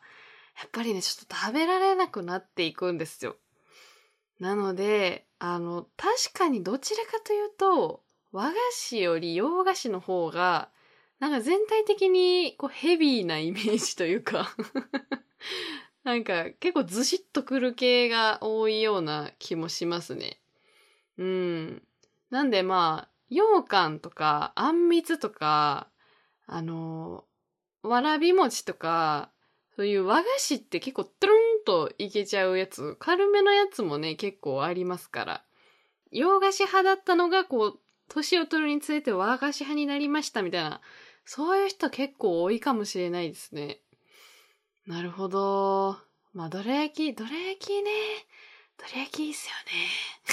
ね。だからその、あんこがね、あの、重く感じるとおっしゃられているので、多分、どら焼きって言っている、そのどら焼きも、やっぱあんこ重視というよりは、その皮の美味しさ重視をね、そ、そっち派なんじゃないかなと思うんですけど。私もやっぱどら焼きは、あの、あんこ食べるというよりも、その皮を食べている感覚ですね。うん。まあ、全然関係ないですけど、肉まんとかも私はあの皮の方を重視している人なんで。なるほどね。洋菓子派から和菓子派への移行タイプね。そういうのもありますよね。確かに。えー、という感じで、はい。回答紹介は以上でございます。まあ、こうやって聞いている感じさ、圧倒的に和菓子が多いように感じるじゃないですか。それがね、えー、実は、回答していただいた方以外に、あの、シンプルにこの洋菓子派か和菓子派かという二択、その統計だけをね、答えてくださってる方も結構いるんですよ。まず、洋菓子派19票、和菓子派25票。ということで、えー、和菓子派が57%で、まあ結局和菓子派の方が多いんですけど、なんか、もっと圧倒的に差がついているのかと思いきや、やはり、洋菓子もめちゃくちゃ美味しいですから、まあ57%と43%っていうね、まあそういう結果になりました。まあ、なんで、その、和菓子派の皆さんの方が、なんかその、思いが強いのかなっていう わかんないですよわかんないですけど、続きましてラジオネーム塩クジラ。今年のベストは四国旅の回です。時点で動画も含めてフルーツサンド回ですね。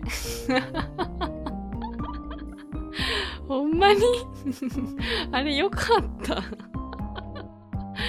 あれよかったのか。そうか。動画もう恥ずかしすぎてもうほんまに見つけられる人いるのかなみたいなところにしか貼っつけてないんですけど。そんなとこまで見ていただいてありがとうございます。まあ気になる方ももしかしたらいらっしゃるかもしれないので、あの、こちらの今のこの回の概要欄にも、まあ一応フルーツサンドの動画載せておきますね。あー、ちょっと勇気をもらいました。うん。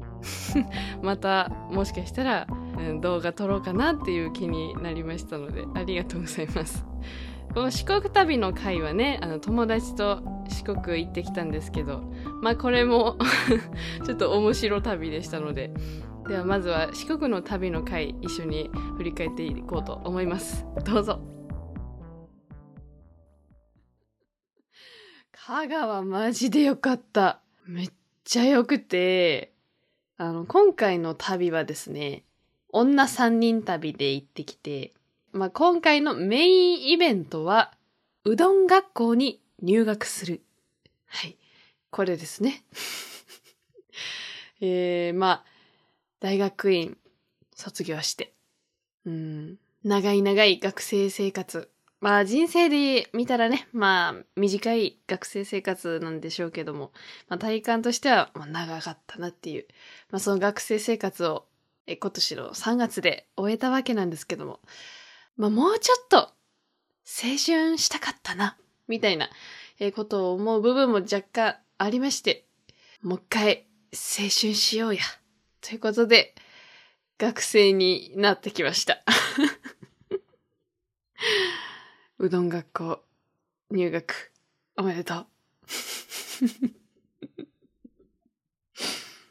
えーっと、あの、中野うどん学校っていう、あの、まあ、うどん教室ですね。うん。簡単にうどんが作れますよ、みたいな、えーそういうとこがありまして。まあ私たちが行ったのは、コンピラ山の近くのうどん学校にね、入学したんですけど。まあそれが第一のメインイベントっていうことで、えーそれは2日目のイベントとしてね、あの、取っておいて、えまず1日目はまあ、移動でまあ、香川に着いたのがお昼のまあ1時ぐらい。でまあそこで、やっぱ一発目のご飯はやっぱうどんやろってことで、まあうどん屋さんめちゃ探して、で、なんとなく見つけたとこ入ったんですけど、もうそこのさ、柏うどんがめっちゃ美味しくて、もうなんか、適、まあ、適当に、もうここでええかみたいな感じで入ったんですけど、めちゃめちゃ美味しかったです。んで、まあ、その美味しい柏うどんを炊い上げて、まあ、そのまま宿の方に行きまして。で、宿はエアビーで取ったんですけど、あの、ホテルとか旅館とかそういうのじゃなくて、まあ、エアビーっていうサービスがあって、こう、普通の家みたいなところを、こう、宿として貸し出してくれるよみたいな、そういうサービスがあって、まあ、それで、あの、予約したとこやったんで、もうほんまに、まあ、綺麗な一軒家。まあ、一軒家っていうか、まあ、プレハブみたいな家なんですけど、もう普通に中めっちゃ綺麗でさ、もう広々キッチンとかもあってさ、で、まあみんなでちょっと近くのスーパーで食材これこれこれみたいな買って、鍋を作って、みんなで鍋パーティーイエーイみたいな。めっちゃ美味しくてさ、その鍋も。でさ、やっぱ鍋と言ったらさ、白菜やん。もう白菜食べるために鍋やってるみたいなとこもあるやん。だからもう白菜、白菜とか言って、あのスーパーで白菜探してたんですけど、白菜どこ見てもなくて、え、白菜ないスーパーとかある？みたいな。で、私あの四国行ったのが初めてやったんで、あ、もしかして白菜って四国にない？みたいな。んなわけないのは分かってんねんけどな。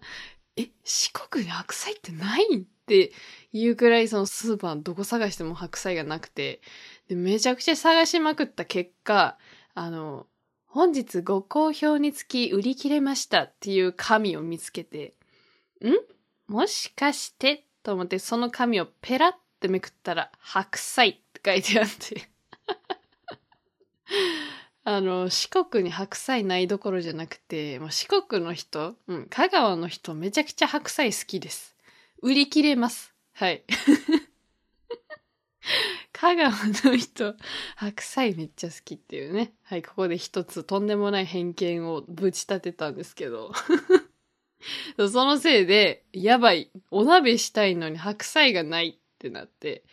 あの、最初、ちゃんこ鍋の素みたいなの買ってたんですけど、ちょっと方向転換して、あの、味噌ラーメンの素みたいなの買って、ちょっと、鍋チックなラーメンそう、もう、ほぼ具材みたいな。で、ちょっと麺も入ってますみたいな味噌ラーメンを作ることにして、まあ、気分はお鍋なんですけど。いや、でもそれもめっちゃ美味しかったんですよ。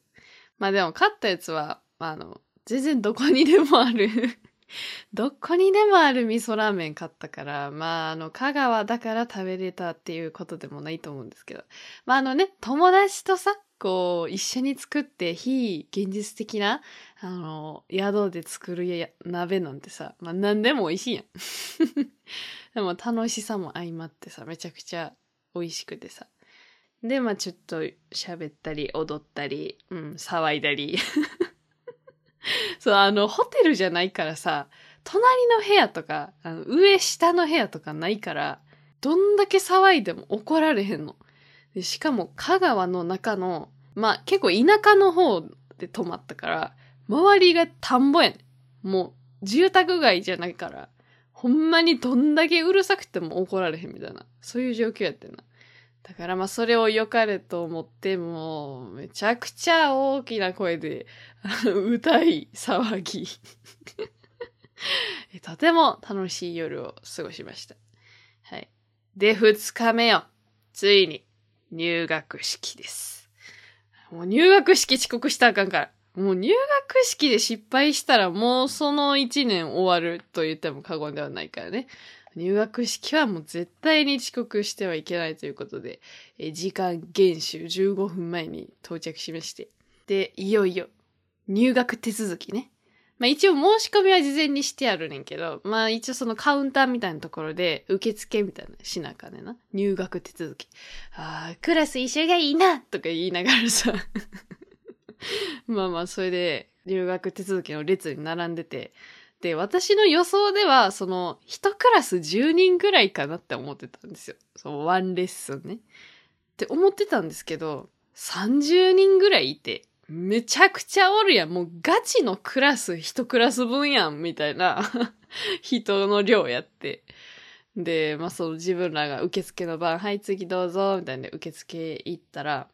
ああ、これがこうこうこうでね。はい、ここですね。みたいな書類とか書いて、お金も払って、こう、はいはいはいはい、みたいな。はい、じゃあ次こっち来てください。みたいな案内されて、はい、これ卒業証書ね。みたいな。え？卒業証書？待って待って待って。まだ入学もしてない。え、あの、うどんの粉一つ触ってないし、あの、え、見てもないんですけども、卒業証書もらえるんですか？みたいな。ちょっと萎えましたよね、それ。もうなんか、事前にね、知ってたんですよ。その入学して、えーうどんを作り終えたら、卒業証書がおまけっていうか、まあ、そのプレゼント、お土産みたいな感じでもらえるっていうのは、あの、事前に知ってたんですけど、いや、まさかさ、うどん 触る前に、もう、あの、下の受付で流れ作業みたいに卒業証書もらえると思ってなくてさ、ああ、じゃあこれ卒業証書ね、みたいな。ええ思ってたの違うってなって。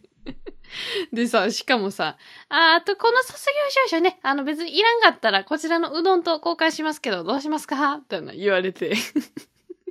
ええさらにええってなって。でも私は、なんか、正直、卒業証書より、やっぱ食べれるもんの方が嬉しいから。あ、じゃあ、あの、うどんで で、あの、卒業証書じゃなくて、うどんもらいました。はい。そう。で、えーまあちょっと、ちょっと、あなんか思ってたのちゃうかったな、とか言いながら、まあ、呼ばれて。で、まあ、クラス発表ですよね。あ、今回はこのメンバーで入学するねんな、みたいな、あ一通りのメンバー確認して。で、はい、クラス移動してください、みたいな、ドキドキの初めての教室に入る瞬間、もう私ら先頭を歩いてました。もう誰もいない教室に入っていってさ、で、なんか、あ、ここ座ってください、みたいな、座席表みたいなんで座って。で、えー授業、初めての授業がスタートしました。で、まあ、あの、サロンっていうんですか？あの、腰にエプロン巻いてさ。あまりにも何百回もやりすぎて、めちゃくちゃ慣れてしまったベテランインストラクターみたいなおじさんが、あの、マイク持ちながらね、あの、饒舌に喋ってて、はい、皆さん、はい、入学おめでとうございます。はい、じゃあね、今はね、はい、粉、はい、配ってますんでね。はい、それ持って、はい、立って立って、もうやるよ、みたいな。もうさ、もうすごいスムーズに授業が始まって、で、なんか、そう、記事が各テーブルに配られていくねんけど、その、私のイメージやったら、その、粉をこねるとこからうどん作りって始まると思っててな。でも、こうやって、はい、どうぞどうぞ、みたいな、こう、パーって前にこう配られてきたやつ見たら、なんか、ん？これ、ん？高野豆腐ですか？みたいな感じの四角い塊もうマジ見た目高野豆腐やねん。はい、それね、手のひらで、はい、伸ばす、伸ばす、伸ばす、伸ばす、みたいな。で、あ、もう、もう授業始まってる、やばいやばい、みたいな。で、こうやって、ぐ、ゅ、ぎゅ、ぎゅ、ぎゅ、ぎゅ、みたいな。完全にあれやね、心臓マッサージ。ぎゅ、ぎゅ、ぎゅ、ぎゅ、ぎゅ。入学初日一元目心臓マッサージ。ぎゅ、ぎゅ、ぎゅ、ぎゅ、ぎゅって。こんなことある？みたいな。え、うどん作りってこんなんやったっけ？って思いながらさ。でも、そうやって手のひらでし、ぎゅうぎゅうして、で、はい、次引き出しからね、はい、綿棒を取って、はい、伸ばす、伸ばす、伸ばす。はい、伸ばす、伸ばす、伸ばす。はい、はい、はい、はい、はい。あ、まだまだ伸ばして、はい、全然足りてないよ。はい、まだまだ伸ばして、みたいな。やってさ。で、まあ、順調に工程が進んで、はい、包丁取って、はい、切って切って、みたいな。でもあれ、切るのもね、結構難しいんですけど、意外と細く切らなあかんねんな。で、切って切って切って、で、麺、はい、はい、完成みたいな。え？早っえ、麺伸ばして切っただけ？え、うどん作り早みたいな、なって で、なんか、あれ、ああっけなく終わったなーって思ってたら、次、粉が配られ出して、え？みたい。や、もう麺できてるやん。え今更粉持ってきて何すんの？みたいな、なって、え、もしかして、このさっき配られたこの高野豆腐、前のクラスの人が作ったやつなんじゃん？みたいな。だから今からその次のクラスの人の分の高野豆腐を作らされるのではっていう。そのようにしてこう循環してるのではっていうね、気持ちになってきて。で、案の定、あの、はい、じゃあ次は、うどんの生地をこねるとこやっていきましょう、みたいな。え、これ順番逆やし、え、今更絶対いらんやん。でもなんかちょっと疑問を感じながら、あじゃあまあ言われるがまま、その麺の生地を作っていくんですけど、急に、ムって系の映画オーダーラスメディアって流れ出して。爆音で、もうマジ鼓膜突き抜けるぐらいの音量で、知りてその秘密ミステリアスってなんかもう爆音でアイドル流れ出してさ。はい、このリズムで、はい、こねて、こねて、こねて、こねて、その60歳ぐらいのおじちゃんがさ、もう真顔でもう盛り上げるわけ。もうフロアバンバン回して。でさ、こっちも最初ビカーンなったけど、なんかもう、んちゃもう、クラブみたいな感じでさ、おいおいおいみたいになってるかさ、それに合わせて麺、はいはいはいってこねてさ。で、うちら3人で行ってたやん。で、1人がこねて、1人が水を継ぎ足し継ぎ足しすんねんけど、1人余るねん。で、私余っててんか。で、その二人が頑張ってるとこを、まあ動画撮ったりして、なんかぼーって見てたんですけど、あの、なんか配られてんなと、その余ってる一人に対して、こう何かが配られてんのがちょっと見えてきて、なんか配ってんなと思って、ここを自分のテーブルまで来た時に、はいって、タンバリンを渡されたんですよ。で、え、タンバリン？だから、まあまあ、言われるがもう、無敵の笑顔ならすめり、あ、シャカパン、シャカパン、シャカパン、シャカパン。もうさ、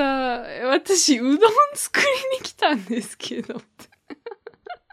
シャカパン、シャカパン、シャカパンじゃないのよ。いやいや、うどんこねさせてくれ。でもう、もうそれでアイドルね、はい、終わって。で、あの、生地もいい感じに混ざってさ。はい、じゃあ次はね、その、今混ぜたやつを袋の中に入れてください。入れて。はい。で、なんかその袋の中入れてる時になんか、さーみたいな音聞こえてきてさ、パッて横見たらさ、なんかもう、レッドカーペットみたいな感じで、長い、こう、薄い畳みたいなやつがさ、さーって引かれててさ、その机と机の間にこうランウェイみたいなのできててさ、で、はい、じゃあね、今袋の中入れたやつ、その畳の上に置いて、はい、今から踏みますからね、みたいな。あ、来た来た来た、これテレビとかで見たことあるやつ。やっぱうどんの生地って踏むってほんまやったんや、とか思って、ちょっとそこでテンション上がってさ。で、なんかまあ、またね、もう音楽がまた鳴るわけですよ。で、もちょっと何の音楽やったか忘れたけど、なんかを、もうまた爆音で、おいおいおいおいみたいな。流れ出して、で、またちょっと、今度はちょっとアップテンポみたいな、シャカシャカパン、シャカシャカパンみたいな、タンバリン係も、ちょっと、うん、うん、うん、うん、みたいな感じでさ、盛り上げて、ふみふみふみふみすんねんな。で、あの、ふみふみするターンが3回あって。で、まあ、その、1回目は、その、まずまずしてくれてた友達が、そのままふみふみしてくれて、はい、じゃあ次選手交代2回目、みたいな。で、あ、やりやり、みたいな、その水入れてくれてたその友達第パート2やってくれて。で、さ、ふみふみやってくれて。で、もう終わったやろうと思ってたら、はい、じゃあ最後最後一人、これはね、最後の問いで、ここが一番重要とか言われて、あ、やっぱりうちも、うちも踏まなあかんねやってなって、私その旅行さ、ブーツで行っててんか、むっちゃ脱ぎにくいね。でもさ、あ、やばい曲始まるみたいな。曲始まる？うどん作りに来てなんでこんなんで焦らなあかんのみたいな。やばい入れに間に合わんとか思ってさ。うどん教室で心配することちゃうやろみたいな心配しなきゃ、こうブーツ、あん、あん、あんってさ、ブーツ脱いでさ、で、あの、よし、私が、もう今日のエネルギーすべて注ぎ込んで、うどんふみふみしてやると思って。流れ出したんが、めめしくて、めめしくて、めめしくて、辛いよー。ってさ、地獄の曲が始まりまして、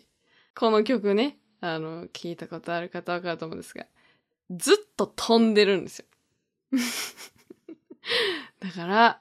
えー、私、曲が終わるまで、はい。ずーっとジャンピングふみふみ。愛されたらきっと見過ごした君のシグナルを一度、はいってさ、この、う、はいはちょっと溜めるのよ、ちゃんと。でも、手上にあってさ、もうずっと飛んでて、あの、ねねねねねねねねねねのとかちゃんとこうちょっと右に寄ったりしてさ、うん、うん、うん、うん、ねねねねねねねってことでもちゃんとやりながらさ、あの、一曲分ずっと飛び跳ねるっていう地獄の地獄のうどんふみふみ。はい。もう今まで受けてきたどんな授業よりも疲れましたね。もうあの、体育の長距離走並みに、もう終わった時も、みたいな。別に疲れてませんけど、みたいな顔して、まさかうどん学校であんなに行き上がると思ってなかったよ、もう。そう、もうそれでタンバリンも返却して、はい、うどんも出来上がって、これをね、次のクラスのために作ってたんかと思いきや、あ、今の記事は、はい、皆さんにプレゼントします。お持ち帰りください。みたいになってさ。これね、よく次のクラスのためにやってるんちゃうかって言われますけども、そんなことやったらもう炎上しますからみたいな言ってはってさ。そらそうか、と思ってで、まあそれは友達にあげて、まあその子が持って帰ったんですけど。いやーもう大変でした。大汗。大汗で。はい。はい、じゃあ卒業でーす。みたいな。軽い。はい、卒業です、皆さん。はい、おめでとうございました。はい、じゃあね、今から食べる方は2階に行っていただいて、みたいな。軽かった。つかの間の学生生活。楽しかったです。いや、四国、面白かったですね。まさか、うどんを作りに来ただけなのに、こんな踊らされるとは思ってなかったんですけど。めちゃめちゃ激しいうどん作りでしたね。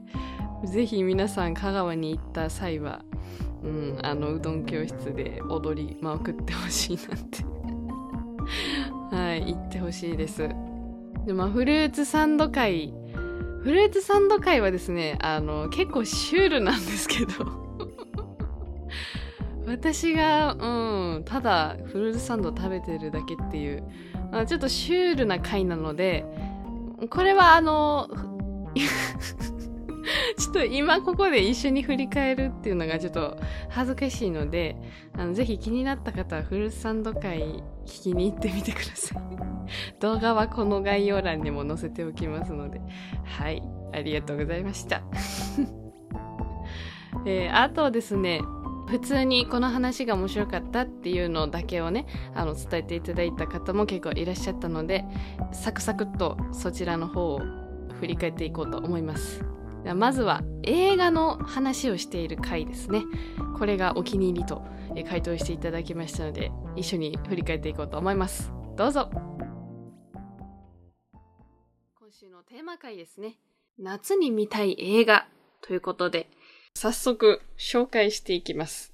えー今回は、あの、映画の作品のタイトルをね、あの、答えていただいているので、何名か、やっぱり同じ作品でね、被ったりしてますので、ちょっと今回はあの、ラジオネームの紹介はちょっと伏せさせていただきますが、まず、やっぱり一番圧倒的に多かった、サマーウォーズ。はい。まずはね、こちらからちょっと、愛を語っていきたいんですけど、まあこのサマーウォーズはさ、なんでこんなにいいんでしょうね。あの、まあピンチに追い込まれた時の家族の絆。もう家族がめちゃくちゃ一致団結するんです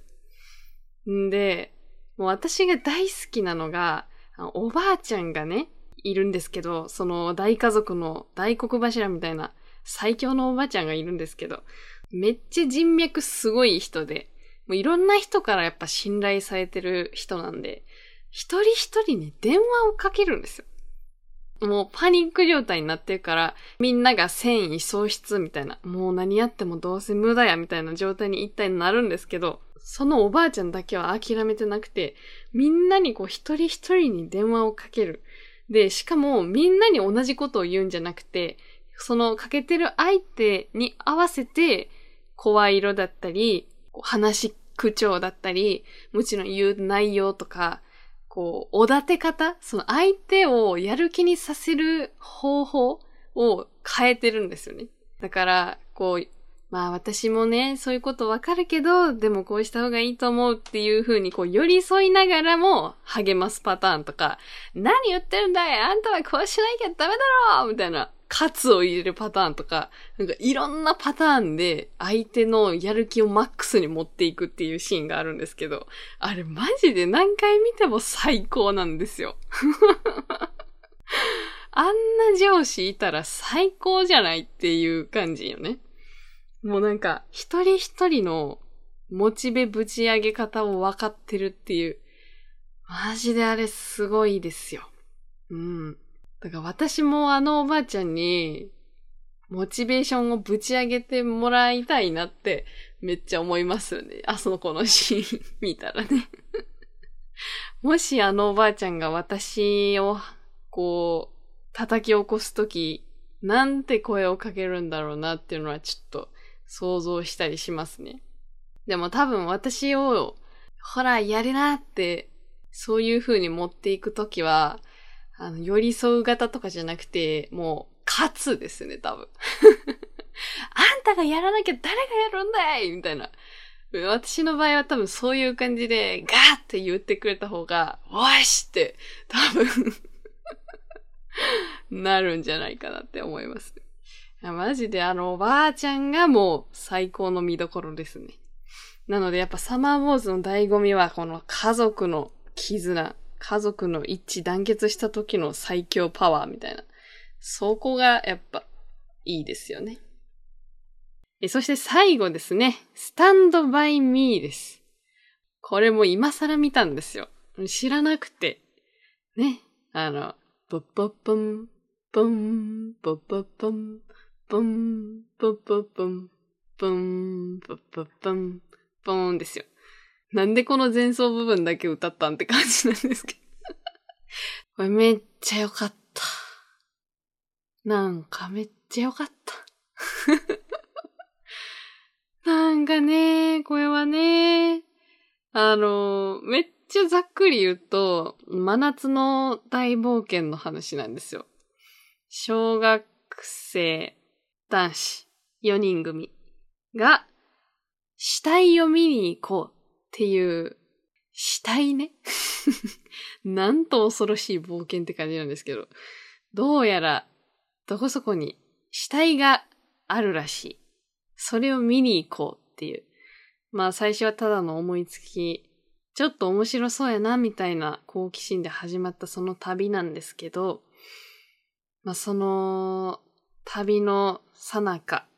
その4人が少しずつ成長していくっていう、そういう話で、なんか、めっちゃよかった。友達っていいよなーって思いましたね。なんかやっぱりそのスタンドバイミーの一番いいシーンはやっぱりその最後にこう旅から帰ってきてみんながこうそれぞれの家に帰っていくシーンだと思うんですけどあんなに冒険をしたその4人組なんですけどまあ、中学に上がった頃にはもうあまり会わなくなっていたみたいな。そういうナレーションが入って。で、まあでも、何やってるかもう噂ってぐらいしか知らないけど、心の中には、しっかりとこの冒険のことは大人になっても刻み込まれてて、でも、これ以上の友達はもう一生できないだろうみたいなことを最後に言うんですよ。だから、なんか、まあ、会えなくなった友達とかいっぱいいますけど、まあ、それでも、まあ、その時代その時代を確かに支えてくれた、めちゃくちゃ楽しい時間を共有した、まあ、大切な友達なわけじゃないですか。なんかそう思ったら、なんかその、小中高特にね、まあ、それぞれで仲良かった友達たち、まあ、今何してんのか、まあ、全然知らん人も結構いますけど、なんかめっちゃ尊いなと思って。その時代その時代の自分を、こう、活かしてくれたあの友達たち、めっちゃ、なんか、ありがたかったなっていうか、ちゃんと今も自分の心にはいるよって思って、勝手に 勝手にね、勝手にそんなエモーショナルな気持ちになって、なんか今まで私と仲良くしてくれたり、こう、思い出をね、作ってくれたすべての人たちに向かって、ちゃんと今もいるよ、ここにって。心の中にはいるよってめっちゃ言いたくなりましたね。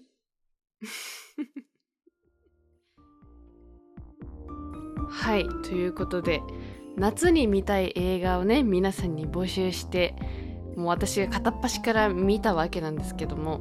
まあ、若干の心残りもあってですねやっぱりサブスクにももうビデオ屋さんにもない幻の映画たちがやっぱあるわけですよ。でやっぱそういうやつの方が映画好きの人が勧めてくれるやつだったりするんですよね。だからそういうものは果たしてどこで見れるのかっていう。どうすればあの時見れなかったものを見れるのかっていうのが すごい悔やまれるんですよね。だから、なんか映画好きの人が言うには UNEXT がそういうどこにもないような映画を公開してたりするよっていうのを聞いたんで、いや、ついに私も UNEXT 入っちゃうか？と思ったりしてて。でも、あの、今年の配信ではないんですけど、昨年、平家物語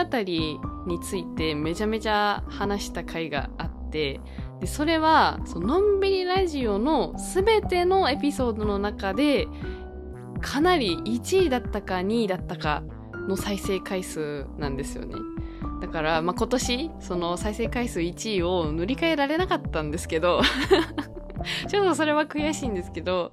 やっぱりあの平家物語の話してた回がすごい人気でなんか今でもなんかあの回聞いて平家物語見ましたとか言っていただくこともあってやっぱり面白いよねと思ってさ。映画の話とかアニメとかドラマとかなんかそういう話を来年はもうちょっと言えていけたらなって思ってます。やっぱりそういうのってさタイトルだけで見るっていうのはさ結構なんていうの気重いやん。映画をさ最初に見るっていう再生ボタンを押すのめっちゃ気重くない？ほんまにこれ面白いんやろうなっていうさ。こっから2時間3時間拘束されるけどこれでなんか見た後になんか満足感得られへんかったらどうしようとかさ。まあ結構ハードル高いと思うから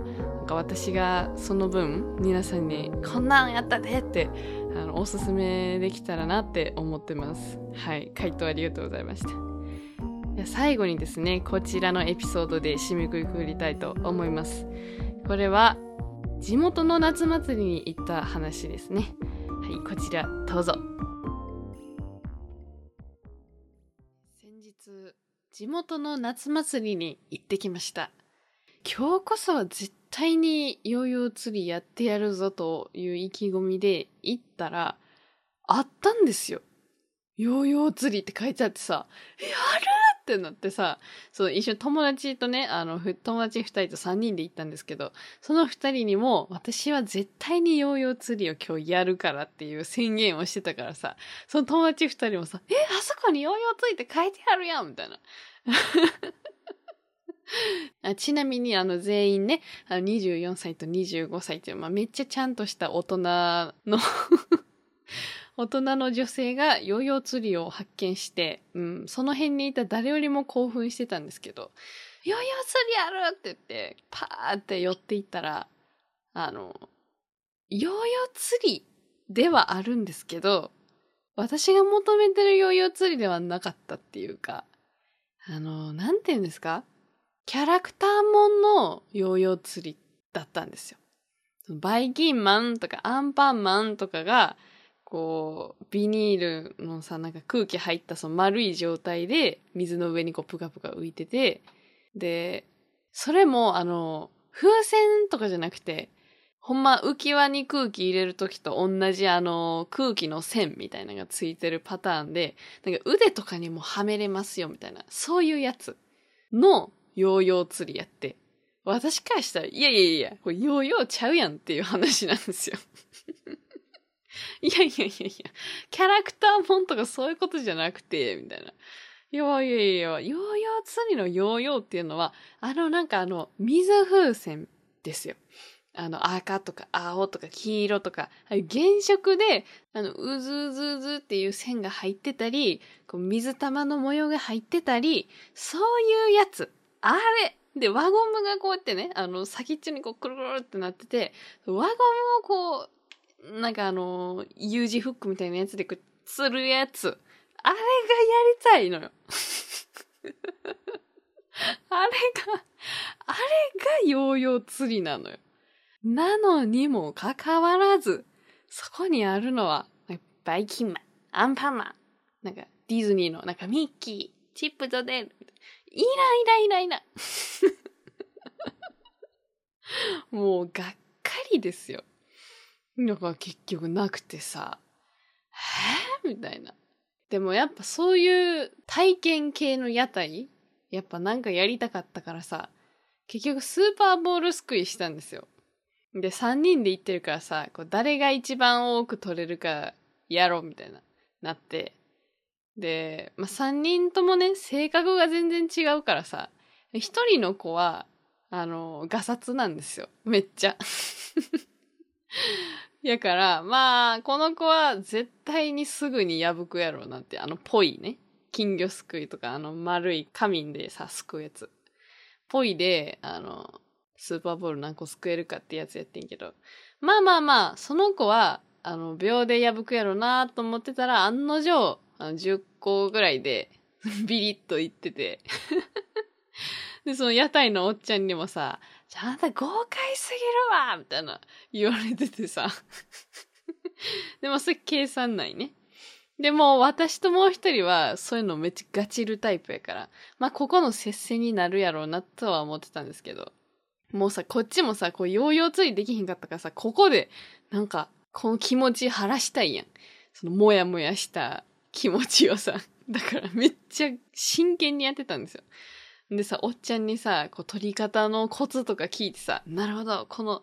なんていうの、水槽のヘリにスーパーボールをこう集めて、その壁を使いながら取るんがいいんやっていうのを教えてもらって、なるほどとか言って、こうやってめっちゃ慎重にさ、カーってやってさ、ここの水槽のスーパーボール全部私が取ったるとか言いながらさ、ここのは全部私のもんやとか言ってやってたんですけど、結果、私は60個取りまして。すごくない ?60 個やで。もう、なんていうの、お椀の中にまあまあいっぱい入ってて、おっちゃんがこうさ、5個ずつ、5、10、15、20みたいな数えてくれねえか。60って言われて、すげえこれは勝ったって思うやん。そしてパッてさ、あの接戦の相手の友達見たらさ、もうさ、業者やんぐらいの量のさ、スーパーボールがお椀の中入っててさ。もうパッと見ただけで、もう60取った私よりも明らか多いねんな。で、もう無言でさ、もう黙々と職人の手つきですくっててさ。で、うちは最後の方結構もうポイが破れまくってるけど、こう、なんとか破れてないとこを使ってこうやってなんとか、なんとかってやっててんけど、その うちが60個数え終わった後にパッて見たとき、まだぽいがさ、無傷やねんな、その友達のやつ まだまだいけるやん、そのぽいみたいな。でもさ、一番最初に、その10個で終わっちゃった友達とかさ、もうだいぶ前から暇なわけよ。自分の もう終わってるから。でももう、はよして、みたいな もうえて、みたいになっててさ。もう私ももう負け確定してるからさ、もうえてってそんないらんやろとか言ってガヤをずっと入れてたんですけど。結局その子は、えー、110個取ってましたね。110って聞いたことないし、横にいる子供ドン引きやで、みたいな。やっぱ大人がガチるとそういうことになるんですよね。